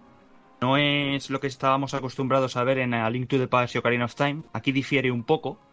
Sí que es verdad que tenemos que conseguir la espada maestra otra vez. En este caso tenemos incluso que reforzarla porque ha perdido todo su poder. Pero digamos que am, cambia un poco, ¿no? Cambia un poco la, la elaboración de, la trama, de, la estructura, digamos. Porque luego tenemos, por supuesto, las deidades y los espíritus, Raruto, eh, Balú, Yabu, el gran árbol Deku, estas dos ranas que llevan en nubes voladoras. y es verdad que todo eso le da mucha identidad y sí que es- yo lo percibo todo mucho como un cuento, sobre todo en esta entrega, no solo por el apartado artístico, sino por el diseño. Que todos sean animales, eh, o bueno, o un diseño parecido a animales, no es casual, ¿no? Ayuda a empatizar sobre todo con el público más joven, que no es que sea infantil, pero ya digo, la puerta de entrada está ahí. Y hay un personaje, de verdad, del que quiero hablar, no se nos puede olvidar, el gran protagonista oculto de este Wind Waker, que es Tingle. Madre mía, Tingle, no es la primera vez que aparece en la saga, lo teníamos en Mayoras, pero este es su gran momento de protagonismo, ¿no? En este juego. Aquí tiene un papel muy importante y nos ayuda muchísimo con... Él siempre ha sido muy asociado en la saga a, los mapas y en, en esta ocasión es que sin sus mapas no, no conseguiríamos acabar el juego. Sí, sí, sí, completamente de acuerdo. Él está en su islita. Bueno, al principio lo encontramos en Encerrado. Is- encerrado, efectivamente, lo tenemos que liberar y luego se va a su isla. Y que era muy importante porque, eh, primero, en la versión de, de GameCube estaba el Tingle Visor, que era el objeto este que te daba, con el que tenías la conexión con la Game Boy Advance. Y que luego en la versión de Wii U vamos a, a contar que eso ya desapareció, ¿no? Pero sí que además con todo el tema de las mm, de las estatuas que tenías que ir consiguiendo, realmente era un personaje que efectivamente mira mucho por el dinero, por la rupia, ¿eh? Y además muy estrambótico el diseño que tiene. La verdad es que sí, el tío era, el tío era agarrado, ¿eh? Te pedía un montón de pasta por, por descifrar esos mapas y tenías que tener buen, buen bolsillo, ¿no? Aquí también, incidiendo en eso, se amplió la, la- la bolsa de rupias, ¿no? Necesariamente, Sí. porque pidiéndote esas cantidades... El tío, vamos, te, te dejaba sin nada, ¿eh? Madre mía. Sí. Incluso los hermanos, porque aquí ya se ve por fin a los, a los hermanos que son igual de estrambóticos como él. Sí, es verdad. Sí, sí, sí. Cambiaba un poquito el, el color, ¿no? Y ya está. Sí. Es verdad. Yo no sé, Juanjo, ¿a ti qué, qué te pareció este Tingle? Porque es que a nadie deja indiferente, ¿eh? No, a mí me pareció muy curioso. Me pareció curioso que introdujeran un personaje así porque, pues ya lo he dicho, yo no viví este juego así en su momento, lo, lo vi después y no, no, no me, no me, tampoco es que me diera mucho, mucho, no, no lo veía muy carismático, no voy a mentir, no soy de estos amantes de Tingle que sé que casi todo el mundo le gusta hacer la, está con Tingle que no, que no vive, pues. Me parece un personaje gracioso, cariñoso, pero no, no llega entrañable para mi gusto. Hay unas palabras que siempre dice, las palabras mágicas, que dice Kurulimpa, que eso se queda grabado a fuego. Eh, pero fíjate, yo de verdad, esto no sé, no sé si está contrastado, ¿eh? habría que verlo, pero mucha gente asocia, muchos fans a este Tingle con, con, con Koji Kondo, el compositor de la saga. Que a ver, Koji Kondo, es verdad que el pobre pues no es muy agraciado, pero no sé si es por eso o realmente hay una base detrás que tú digas, bueno, han hecho el personaje pensando en Koji Kondo. Pero a mí me parece un poquito feo que, que te digas Leyenda eso. urbana, ¿no? Sí, leyenda Lo urbana. dejamos en ese apartado, ¿no? Sí, sí, sí. Vamos a dejarlo ahí.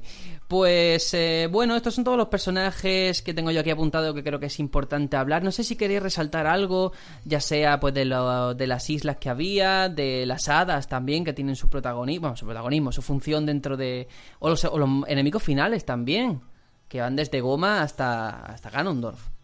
No sé si queréis resaltar algo. Eh, yo quería resaltar un par de cosillas pequeñas. Eh, el hecho, por ejemplo, de, que Link, eh, la batuta, aparte de, obviamente, manejar el, el- el viento, pero tenemos otras magias, por así decirlo, otros efectos que, que tienen sus, sus notas, que son, por ejemplo, la de la melodía de la voluntad, que podemos controlar otros personajes.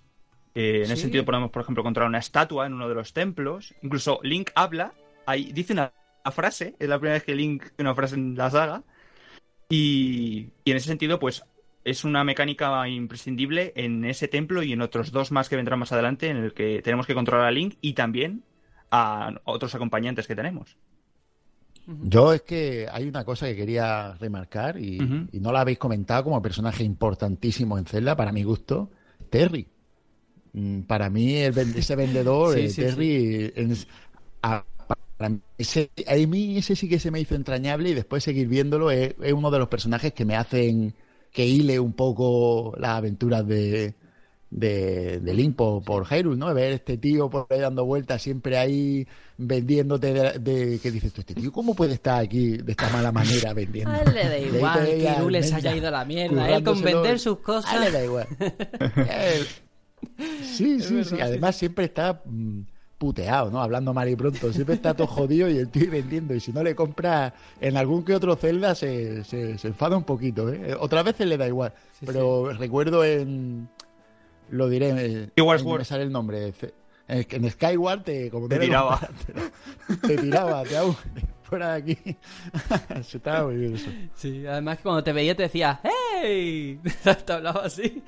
Y además, lo- ¡Thank you! eso, eso. Cuando le comprabas. Y además que estaba al principio del juego, prácticamente en la isla inicial ya podías ver el, el barquito que tiene y acercarte. Y además tenía como un sistema por punto, como el corte inglés, que tenía la, la tarjeta plateada y la dorada, creo que era. Y de hecho, yo al principio me hice una partida solamente para ver qué, qué, qué beneficios tenía la tarjeta oro. Entonces, lo que hacía era eh, comerciar o dedicarme al mercado de, de, de ir consiguiendo rupias por ahí, vendiéndola, ga- ganando otra cosa, solamente para llegar, porque cuanta más compras hacías, más puntos conseguías en este sistema por punto. Pero es un personaje, te- es verdad que es muy entrañable, pero porque es que te mira con una cara en los ojos y las pequitas esas que le han puesto, es que es muy gracioso. Es que es verdad que es muy gracioso, sí. Pues mira, me alegro de que lo hayas mencionado porque es que se me iba a ir de la cabeza, ¿eh? Mm, También quiero reseñar que este es el primer Zelda también. También este Zelda también inicia muchas cosas, tanto personajes como, como ciertas mecánicas y, y lugares, como el que quiero comentar, que es este- esto que se ha puesto ahora de moda, pasó aquí, luego pasó también en Twilight Princess, ahora con el DLC de Breath of the Wild también se ha replicado un poco. Es este, estas zonas en las que tienes que ir bajando planta por planta, acabando con, con oleadas, como una especie de modo horda. Empezó aquí, eh, Sí. en una de las, de las pruebas de la Trifuerza, eh, lo, lo tenemos. Sí, sí, es verdad. Este es eh, el germen, ¿no? Que luego se utilizaría más adelante y ahora en Breath of the Wild, pues imagínate. Pues sí, eh, está todo aquí presente. Mm, Yo creo que es absurdo detenernos aquí porque quiero de verdad con esta impresionante banda sonora que tenemos de fondo escuchar un temita musical y ahora volvemos para seguir hablando un poquito más de este Wind Waker que a mí me encanta y me apasiona. Así que vamos a escuchar el tema principal en una versión orquestal, que eso siempre mola mucho y que quien tuvo la suerte de escuchar y de acudir al concierto que dieron aquí en Madrid, pues oye, se llevarán un bonito recuerdo.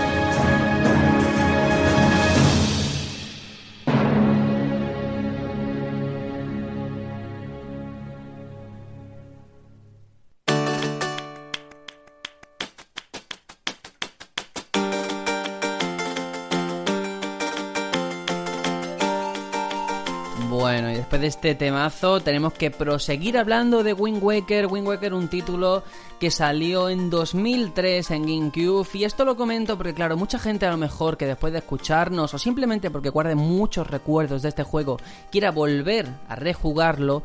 A lo mejor lo tiene un poco complicado porque ha vendido su GameCube o porque no tiene los cables o porque no le apetece enchufarla a su tele de 50 pulgadas en HD, ¿no?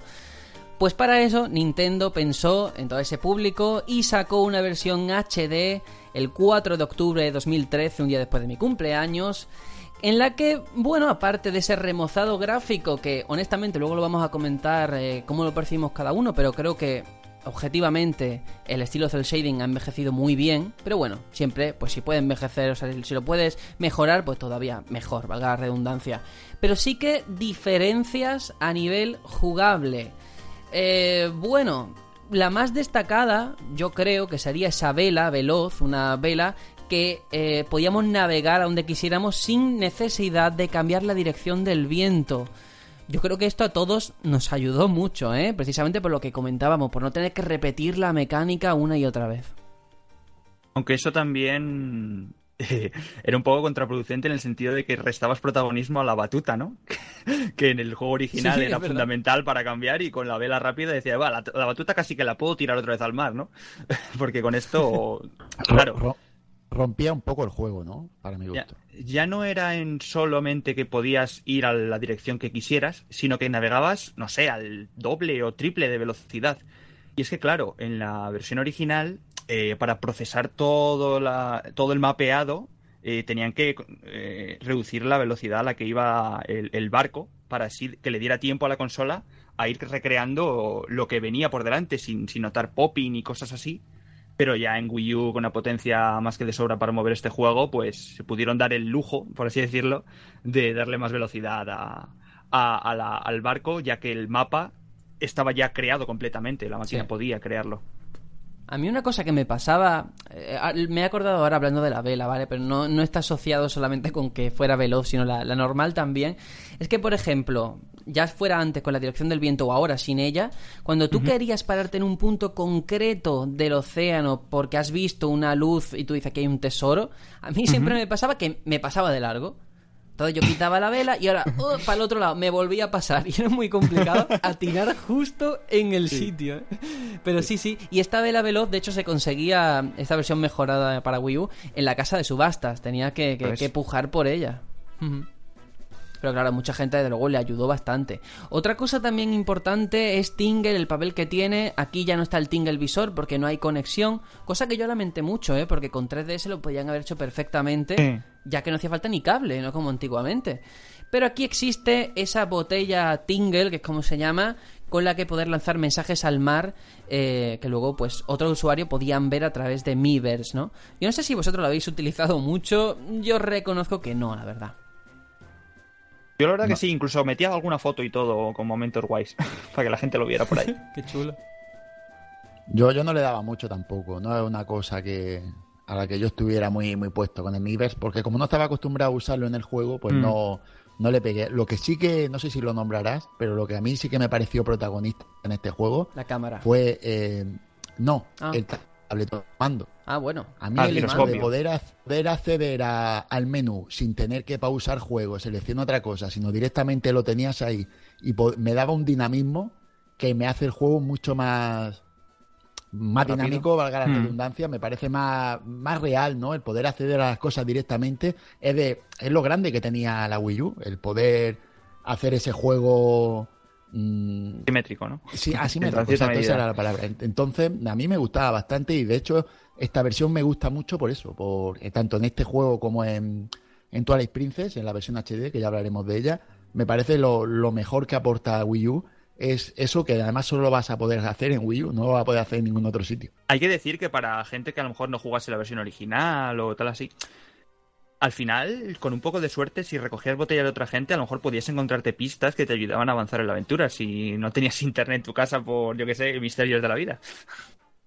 Sí, un poco Dark Ah, Souls, em, ¿no? Eso es- eh, iba a decir ahora mismo eso, digo, ¿cómo, ¿Cómo Sergio, te de conozco? quitar? Digo, claro, es que estaba a punto de soltarlo. Pero sí que es verdad que los tiempos cambian, como antes hablabais de que la cámara, que, que- que la cámara que se utiliza en el juego en GameCube, pues tenía un carrete muy limitado, porque en la época hacer las fotos, y como ahora, precisamente en esta versión de 2013, se ha moldado a los gustos y a las modas, ¿no? Con el, con el uso del selfie. Ahora Link se puede hacer selfies con quien quiera y adoptar poses, ¿no? Y está muy chulo. Eso es, muecas. muecas muy variadas, la verdad. Sí, sí. se da mucho más protagonismo, creo yo, a la cámara. Y también es verdad que los fragmentos de la Trifuerza, un momento de la trama muy criticado por la lentitud, aquí sí que se acelera o se hace de una forma un poquito más sencilla, ¿no? Ya no es traumático para mucha gente. Pues, no es repetir el mismo proceso eh, ocho veces, sino que ah, solamente lo tienes que hacer tres y las otras cinco son más sencillas, ¿no? Es más, más directo. Mm, sí. Tengo apuntado algunas cosillas más, pero bueno, mejor me dejo otras. Ese modo héroe que ahora metieron, un modo de juego más difícil, en el que recibías el doble de daño y no había corazones con los que recuperar salud, no aparecían. Y que lo tenemos de inicio ya disponible. Y luego también, eh, esto sí que yo me acuerdo cuando aquel famoso Nintendo Direct en el que se vio la primera imagen estática, no había movimiento de, este, de esta remasterización, que todo el mundo se quejaba, y es verdad, eh, cuánta luz había en pantalla, ¿no? Que es verdad que hemos llegado a esta moda en la que cuanta más luz parece que los gráficos son mejores, ¿no? Y, y es verdad que el estilo gráfico de esta versión de Wii U cambia un poquito ligeramente, artísticamente, de la versión original, ¿eh? Yo lo noto. Sí, pero Sí, ¿lo ves lo ves negativo? Quiero decir, yo he visto la iluminación de este Wind Waker Diferente. muy bien, quiero decir. Pero yo lo veo más chulo con esta iluminación. Sí, depende también. Hay momentos en los que, para mi gusto, hay demasiado destello, demasiados reflejos. Pero hay otros, por ejemplo, el ciclo día-noche aquí sí que se percibe mucho mejor, cómo va cambiando la posición del sol. Eh, No sabría decirte si es mejor o peor, es diferente. Incluso los modelados de los personajes, ahora los veo como, es que no sé decirlo, como un poquito más 3D, no lo veo tan cel shading. No sé cómo explicarlo. Hmm. Yo creo que en general esta, esta remasterización HD es muy buena. Mm, Yo Sí, me sí. gustaría que todas las remasterizaciones fueran así, que innovaras, pero manteniendo la esencia del juego y cambiando solo las poquitas cositas que pudiera cambiar y siempre cambiándola a mejor. Para mí el juego realmente, si todas las remasterizaciones HD fueran como esta, mm, me parecerían todas perfectas. Porque es que hay otras que no hacen nada, nada más que dan un retoquillo gráfico, ya hablaremos de Twilight Princess, y, y hay otras que cambian demasiado y ya el juego parece un, no sé, otra Sí. cosa. Así que a mí me parece que está bastante bien conseguido. Yo creo que este es el ejemplo de buen remasterización, remake, como lo queráis llamar. Sí, sí. Bueno, remasterización, mejor dicho. Pero porque tenía unas bases muy buenas, muy sólidas. El cel shading no ha envejecido mal y aquí, pues lógicamente, y luego todo lo que tenía malo de la jugabilidad se ha solventado de una forma maravillosa. Y como tú dices, es que es simplemente tocar lo que falla y si eso mejorar, ¿no? Aquí metieron cinco mapas del tesoro más y también en las piezas de corazón las cambiaron de sitio. lo cual, quien lo volviese a jugar y se conociera todo palmo a palmo, ya cambiaba un poquito. Se, agradece porque te da un motivo para, para jugarlo más allá de tenerlo en la estantería. Te da, pues dices, no, es que realmente es otro juego, es un poquito diferente. Y eso pues se agradece desde luego. Pues sí, no sé si queréis reivindicar algo más de esta versión de Wii U, porque estamos hablando muy bien de este juego, pero no todo el mundo piensa igual. Y ahora quiero poner un audio, pero bueno, antes no sé si queréis cerrar hablando de, esta versión. ¿Cómo ha sido, de hecho, volver a reencontraros con el juego si lo jugaste en GameCube y ahora en Wii U, eh? No sé cómo ha sido esa experiencia. Si ¿Era como lo recordabais o no, eh? Para mí una maravilla. ¿eh? Yo tengo que decir que este juego, ya lo he dicho al principio, para mí fue un sorpresón y desde aquel momento le cogí un cariño especial y de hecho parece una tontería, pero es la, la única vez que de momento hemos hecho un, de, todos estos especiales de Zelda, es el la única vez que lo hemos hecho de un juego solo. Y yo creo que por, por lo único de este juego sí que es un motivo más que de sobra para, para ver que este juego es muy grande, muy, muy grande en su, en su manera individual de ver el mundo Zelda. Es verdad. Añade una perspectiva diferente, ¿no? Un acercamiento diferente a la saga. Sí, sí. Sí, sí, de hecho, esa, la personalidad del Toon Link eh, llega hasta nuestros días con un cariño especial. Eh, todos nos gusta Toon Link, mismo nivel que el Link adulto. es algo que, que está un poquito dentro del corazoncito de cada seguidor de Zelda. Fue muy valiente, eso está claro. Pero vamos ahora a ver cómo no todo el mundo piensa igual. Yo tengo un amigo que ha jugado todos los celdas y para, para, él precisamente este Zelda es el peor de toda la saga con permiso de Zelda 2. Y yo le dije, bueno, ¿cómo me puedes decir esto si es mi favorito? Eh, mm, entonces le pregunté, oye, ¿te gustaría participar? Haznos llegar un poco qué es lo que no te gusta de este juego, ¿no? Así que vamos a escucharlo, vamos a intentar tampoco no darle mucho palo porque me parece interesante en un especial de Zelda en el que solamente resaltamos, bueno, pues sus grandes aciertos, también sus errores, eso está claro. Pero ver otro punto de vista, ¿no? Que no todo el mundo piensa igual, intentar analizar y comprender por qué. Así que vamos a escucharlo.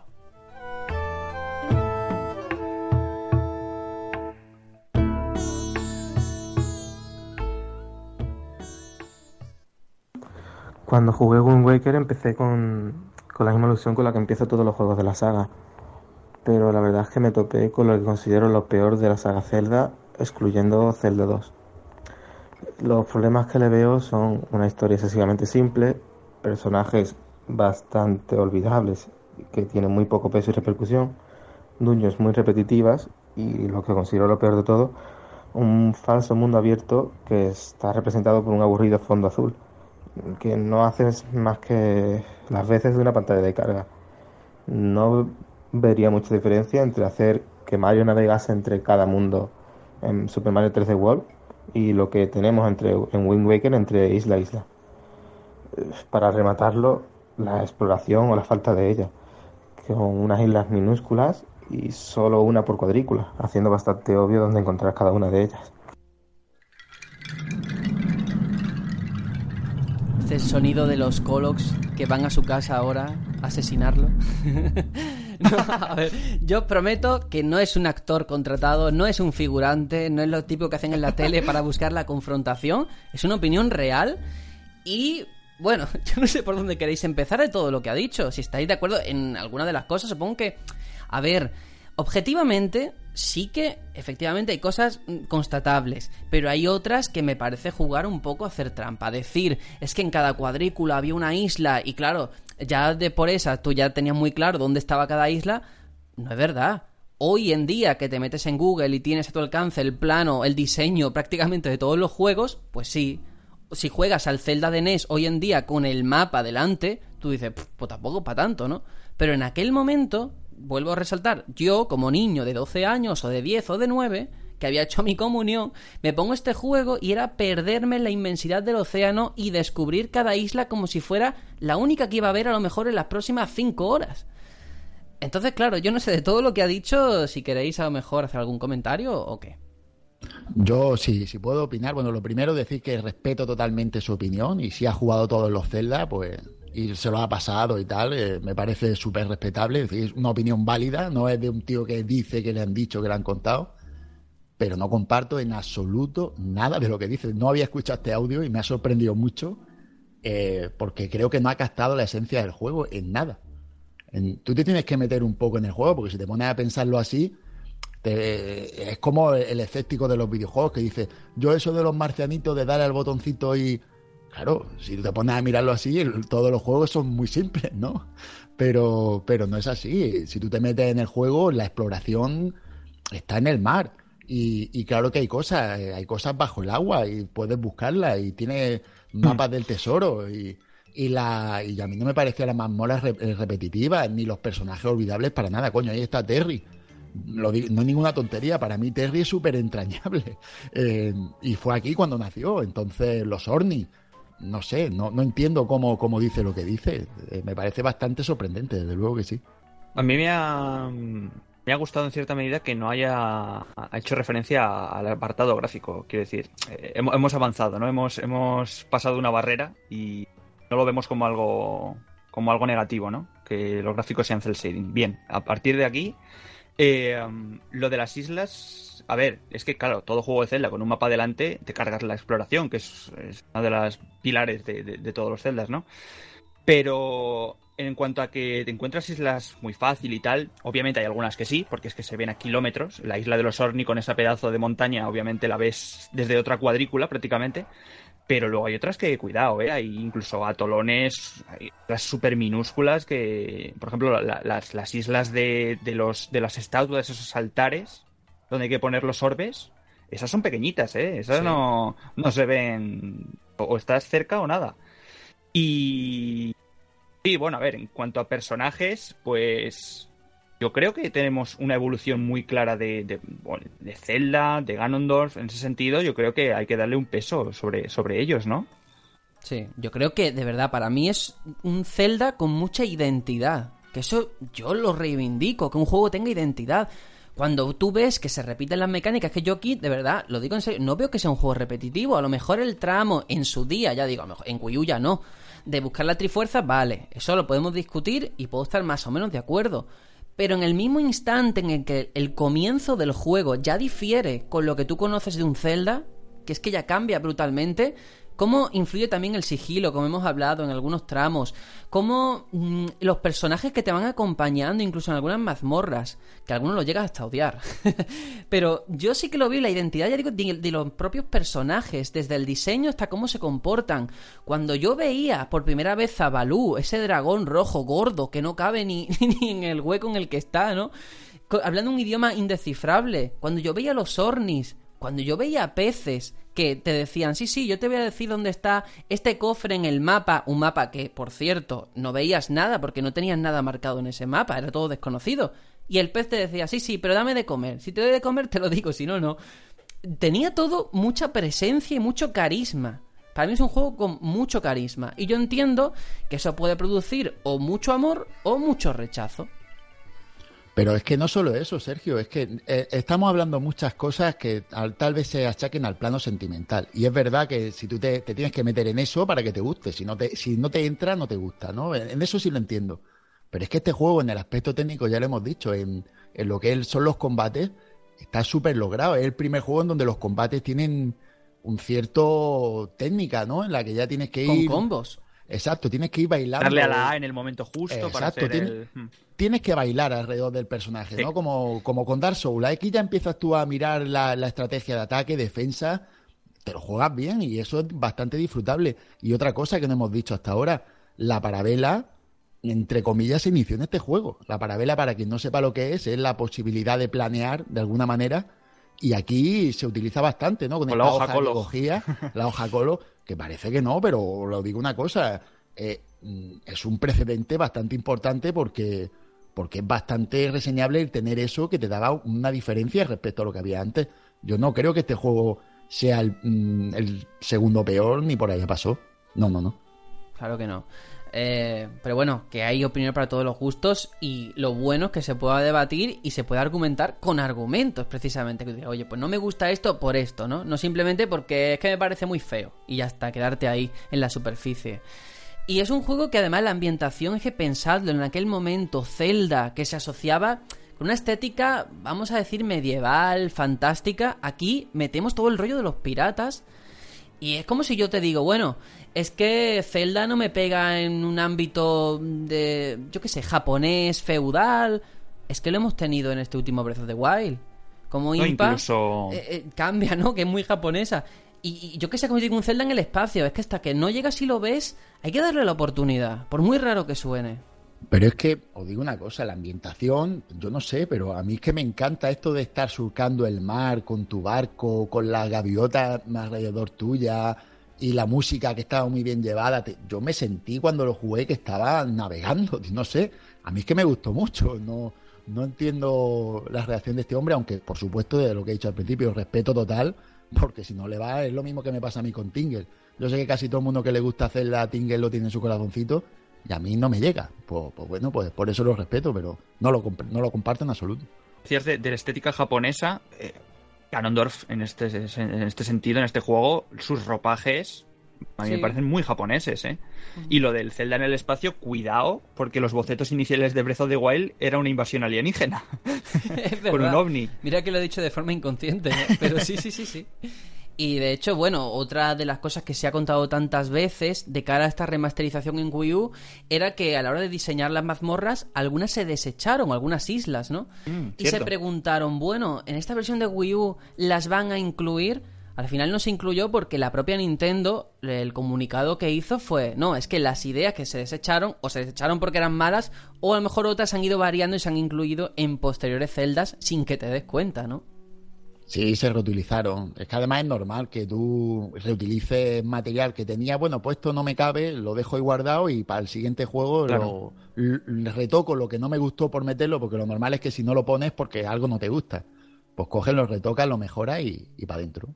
Una de estas cosas, por ejemplo, fue una isla con, forma de GameCube, que no, no se pudo no se pudo incluir, pero que luego, por ejemplo, en Phantom Hourglass, que es la continuación de, de, este juego, hicieron una isla que era la isla DS, que era con forma de Nintendo DS. Qué bueno, sí, sí, sí. Pues bueno, yo creo que después de esta aclaración, de hecho, ojalá en los comentarios nos podáis poner en qué puesto está este Zelda dentro de vuestro corazoncito, a ver si consideráis también que pues, no es tan bueno o todo lo contrario, que os ha encantado como a, muchos de nosotros. Y ahora sí que sí, vamos a hablar del último tramo de este especial de Wind Waker y es las experiencias personales que tenemos con este juego. Yo quiero saber cuándo lo jugaste por primera vez y cómo fue ese enfrentamiento inicial, ese contacto con este título. Así que, Aitor, voy a empezar contigo. Pues, como digo, no tuve GameCube hasta que no adquirí una Wii, una memory card y un mando de GameCube, no pude, no pude jugarlo. Eh, entonces fue ahí, fue en, Wii con su retrocompatibilidad, gracias a Dios, que pude, pude jugarlo. Y cuando ya lo disfruté completamente fue ya en, Wii U con el pack que venía de forma digital, eh, Wind Waker HD, con el mando ya customizado y todo y una gozada completamente. Eh, el, modo héroe ya desde un inicio, con, ese pijama de, la langosta, sin, los ropajes verdes típicos de la saga. Y de verdad que tuve una experiencia, eh. me lo he pasado bastantes veces. Está en mi top 5 de, la saga Zelda, sin duda. Que por cierto, eh, esa camiseta de langosta es azul, como en Breath of the Wild. Sí. Sí, ahí queda el dato. Bueno, Juanjo, eh, y en tu caso, que porque ya contaste que en aquel momento eras de Drinkas y ya bastante tenías con lo tuyo, yo lo entiendo, ¿eh? Sí, sí, yo, yo no fue una. De hecho, todo el mundo le tiene cariño a esa generación por lo que supuso Play 2 y tal, y, y para mí nada, ¿eh? yo tengo muy buen recuerdo. todo el mundo olvidarte. Sí, todo el mundo tiene muy buenas palabras con Drinkas. Yo no tengo malas en cuanto a la consola. Lo que tengo mala es cuanto a la experiencia de, la generación. Pero bueno, em, hablando ya de Zelda en concreto, yo este juego para mí fue muy curioso porque yo me pasé primero el Phantom Hourglass, su secuela directa, ah, y, me gustó, y, me, gustó, y me gustó. Caso es que me gustó y porque yo tenía el prejuicio este de la estética y tal que había leído, como no lo había jugado, me dejé llevar un poco por lo que había leído y había oído, entonces no, no le presté atención. Pero el Phantom Hourglass lo jugué y me gustó, me pareció divertido. Y entonces a raíz de ahí, pues me fijé en este juego, lo pillé, lo jugué en Wii, aunque ahora tengo una, una GameCube que me pillé no hace mucho de segunda mano, pero lo jugué en Wii y me gustó muchísimo. Fue una sorpre un sorpresón, porque me esperaba algo más simple por, por lo que había jugado en Phantom Hourglass. Y esto es un juego mucho más grande, mucho más, más, más potente, más juego, es más, yo diría que, La, mecánica del tiempo de Phantom Hourglass, qué coñazo, ¿eh? Y nos quejamos aquí de ir en el agua. Mm. Sí, pues a mí me, gustó bastante. Yo soy un defensor de los, de los Zelda DDS, que mucha gente los tiene pues por, tendremos batalla, Vamos a tener problemas. claro, es que es un poco como me pasó a mí con, con Mayora, ¿no? Que fui sin prejuicios a, a Mayora porque no había jugado Karina. En el caso de Juanjo, eh, fue sin, sin, prejuicios a Phantom Hourglass porque no jugó eh, sí, sí, sí. No, pero, pero es que más, yo jugué Phantom Hourglass y Spirit Tracks. Y después de jugar esos dos, jugué este juego. Y claro, como este me lo amplió tantísimo aquellos dos, me, encantó. Me encantó y, desde luego muy contento. Y ya la versión de Wii U, que, que la tengo en un pedestal porque me parece el mejor remaster que he visto en mi vida, lo digo así. Me parece un remaster espectacular y me parece un juego top. Fíjate, ¿eh? cómo son las historias de cada uno. Que empezaste con Phantom Hourglass y luego el Spirit Tracks antes de dar el salto a este Wind Waker, ¿eh? Sí, sí, y, os digo una cosa, me encantó el control. Mm, sí, parece una tontería, a la gente no le gusta nada, me gustó mucho y me gustó mucho el poder pintar el mapita de, del Phantom Hourglass. Juanjo, Juanjo, prepara, prepara los guantes de boxeo, Juanjo. si me va a inflar, me va a inflar, palos, porque yo sé que esto es un, esto es un placer de estos culpables. Culpables, esto que sabes tú que, que no me debería gustar, pero me gusta, lo siento, pero no me gusta. Pues bueno, yo en mi caso tengo que decir, ya lo he dicho, en mi comunión me regalaron la GameCube con el juego. Y claro, eh, ya lo he dicho, esa conexión con este mundo, con este Zelda, que lo viví tan intensamente, primero en blanco y negro y luego en color, pues todo eso me marcó muchísimo. eh, y de hecho yo lo jugaba a medias con mi hermano, de vez en cuando jugaba él, de vez en cuando jugaba yo. Y el nombre que nos pusimos, porque al Link al principio del juego pues le puedes poner un nombre, como en todos los juegos.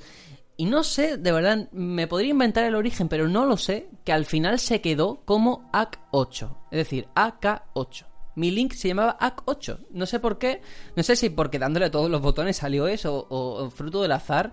Pero claro, cuando llegaba ya, ya muchísimas horas con un montón de corazones, ya daba pereza decir, joder, no voy a empezarme otra partida para que se llame Link. Entonces siempre se llamó AK8 y eso incluso me lo quedé como nick después en, en Xbox, en 360, porque ya era en plan, me lo voy a asignar. y este juego, de hecho, me lo pasé en Ucrania, que fui de viaje a Kiev. Y me acuerdo en el hotel en el que estábamos que me llevé la GameCube hasta Ucrania, ¿eh? fíjate. También ayuda que la GameCube era muy chiquitita, tenía su propia Tenía asa. el asa. Sí, sí, sí, sí, sí. Y es un juego que quemé muchísimo porque en aquella época, es que lo hemos comentado muchas veces, no es como ahora que tenemos un montón de juegos y un montón de, de posibilidades, y menos si no tienes acceso eh, monetario, ¿no? Tienes los juegos que tienes. Y yo me compré hasta la guía, que por cierto, qué gran guía con esa portada dorada de este Wind Waker, que la hacía eh, Piggyback, creo que se llama, ¿no? Los que hacen las guías que es impresionante todo lo detallada que estaba. Tenía una sección solamente para los enemigos, veías el diseño, veías pues los nombres, eh, cuánto hacían de daño, yo qué sé, todo.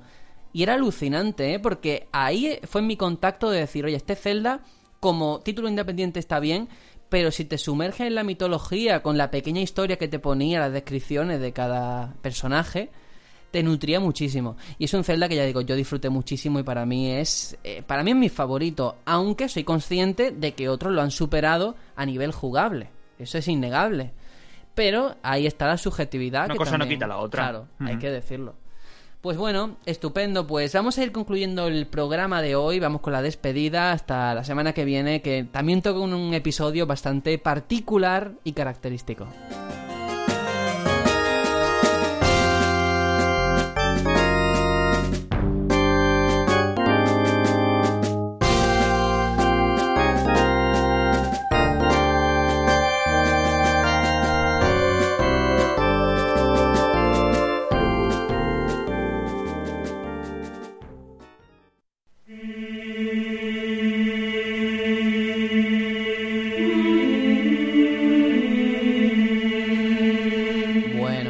Música tan solemne, yo creo que nos podemos despedir del episodio de esta semana dedicado entero a The Wind Waker. Aitor, ¿qué te ha parecido esta experiencia? Que hay que reconocer, esto no se sabe porque no lo hemos dicho, pero hemos tenido problemas de conexión y de hecho habíamos quedado otro día para grabar y se ha tenido que aplazar. Pero bueno, ha valido la pena para hablar de Wind Waker, ¿no? Por supuesto, hemos conseguido encallar en una isla donde hay buenas antenas de conexión. hemos podido grabar con poquitos problemas y muy bien, muy, muy gratificante siempre hablar de Zelda. Otro pasito más, ya estamos en el Ecuador prácticamente de este gran Sí. super especial de, de Zelda, la saga Zelda. Y lo que viene por delante, ojito, ¿eh? porque la cosa se puede tornar en un negro muy, muy, muy, muy simpático. Sí, sí, sí. La, la luz y las sombras, porque la semana que viene ya adelantamos Twilight Princess y Skyward Sword. Ha llegado Llegan los controles momento. de movimiento. Afila tu espada, joven aprendiz. Bueno, Juanjo, igual nos vamos ya hasta la semana que viene. Aquí, pues, con la mejor compañía posible. Bueno, pues, pues nada, eh, yo agradezco acabar este programa porque, porque sí, porque los problemas técnicos de los que había hablado han sido por mi parte, tengo problemas de conexión y, y ahora mismo tengo que dar un agradecimiento muy grande a mi familia porque los tengo ahora mismo en casa, estoy en el comedor de mi casa grabando y los tengo ca- callados sin hacer ruido, pegando carreritas mi hija para no hacer ruido, mi sobrina también está por aquí, están todos calladitas. Y muchas gracias porque esto no, no lo podría hacer si no fuera gracias a ella y... Y nada, pues desde aquí mi, mi homenaje a la familia por, por ayudarme a tu princesa a poder disfrutar Zelda. de esto. Sí, mis princesas, mis Tus princesas. princesas, eso. Sí, señor. Pues sí, bueno, antes de despedirnos no quiero olvidarme, de verdad, muchas gracias a los que habéis comentado todos estos capítulos que hemos ido publicando, porque de verdad ese apoyo nos hace mejorar, nos hace seguir aquí. A Payball87 que nos ha comentado, eh, yo empecé a jugar al primero de pequeñín, casi ni tenía uso de razón y la verdad es que no volví a tocarlo hasta hace bien poco en 3DS, ya que con la primera PlayStation y la Play 2 me olvidé de Nintendo. Ahora estoy disfrutando el último en Switch y tengo ganas de jugar a los anteriores, pero viendo las mecánicas tan buenas que tiene Breath of the Wild, me da miedo que me decepcionen los anteriores. Pues bueno, yo creo que podemos decirle a Payball que el miedo no debe de tener, que lo va a disfrutar, que cada celda es muy diferente y eso es lo bueno, ¿no? Que no hay uno parecido al otro, por lo general, y eso también ayuda a que no hayan envejecido demasiado mal, ¿no? Claro, ¿no? y No, aparte ningún- tienes la suerte de tener versiones muy recientes de, de remasterizaciones, tanto en 3DS como en, en Wii U, ¿eh? O sea que en ese sentido las mecánicas, alguna que otra se ha podido subsanar y adaptarla a la actualidad. No va a ser Sí, un lo- cambio tan brusco como jugarlo en la versión original.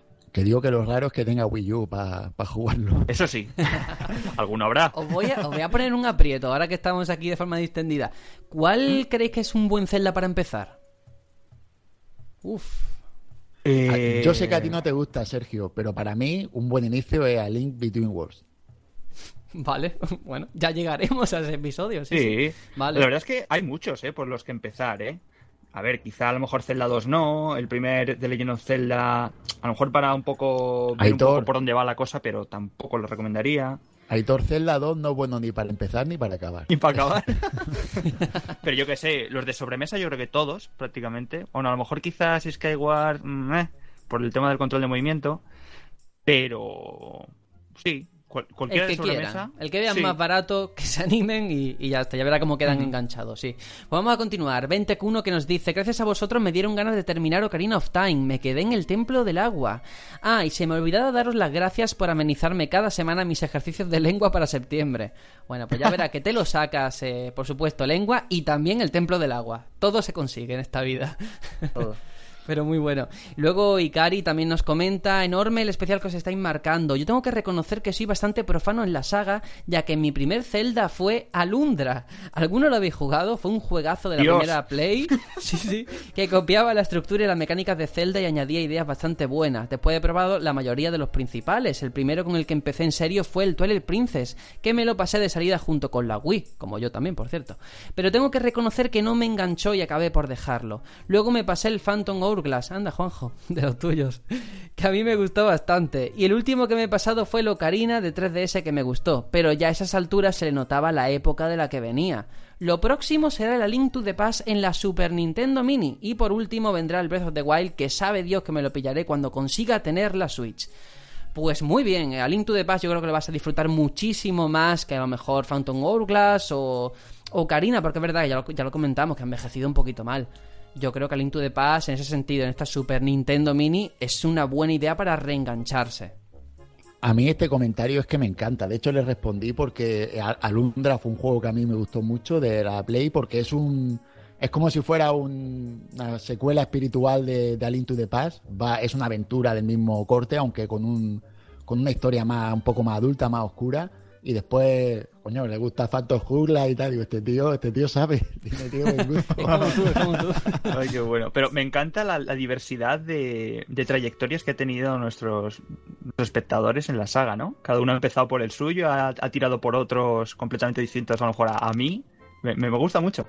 Eso es lo bonito. Y mira, el comentario que más me ha gustado Y a mí- y a mí, personalmente... este que vas a hacer ahora es genial. Sí, Sí, señor, el de, el de Bruno Dog, que nos dice, tengo que confesar que nunca me entusiasmó mucho esta saga, pero gracias a vosotros me animé y me he puesto con el primer Zelda de NES. Y tengo que decir que ha sido toda una experiencia, me ha encantado. Un producto muy adelantado a su tiempo y muy adictivo. Gracias a vosotros, Link tiene un nuevo fan que unir a su lista.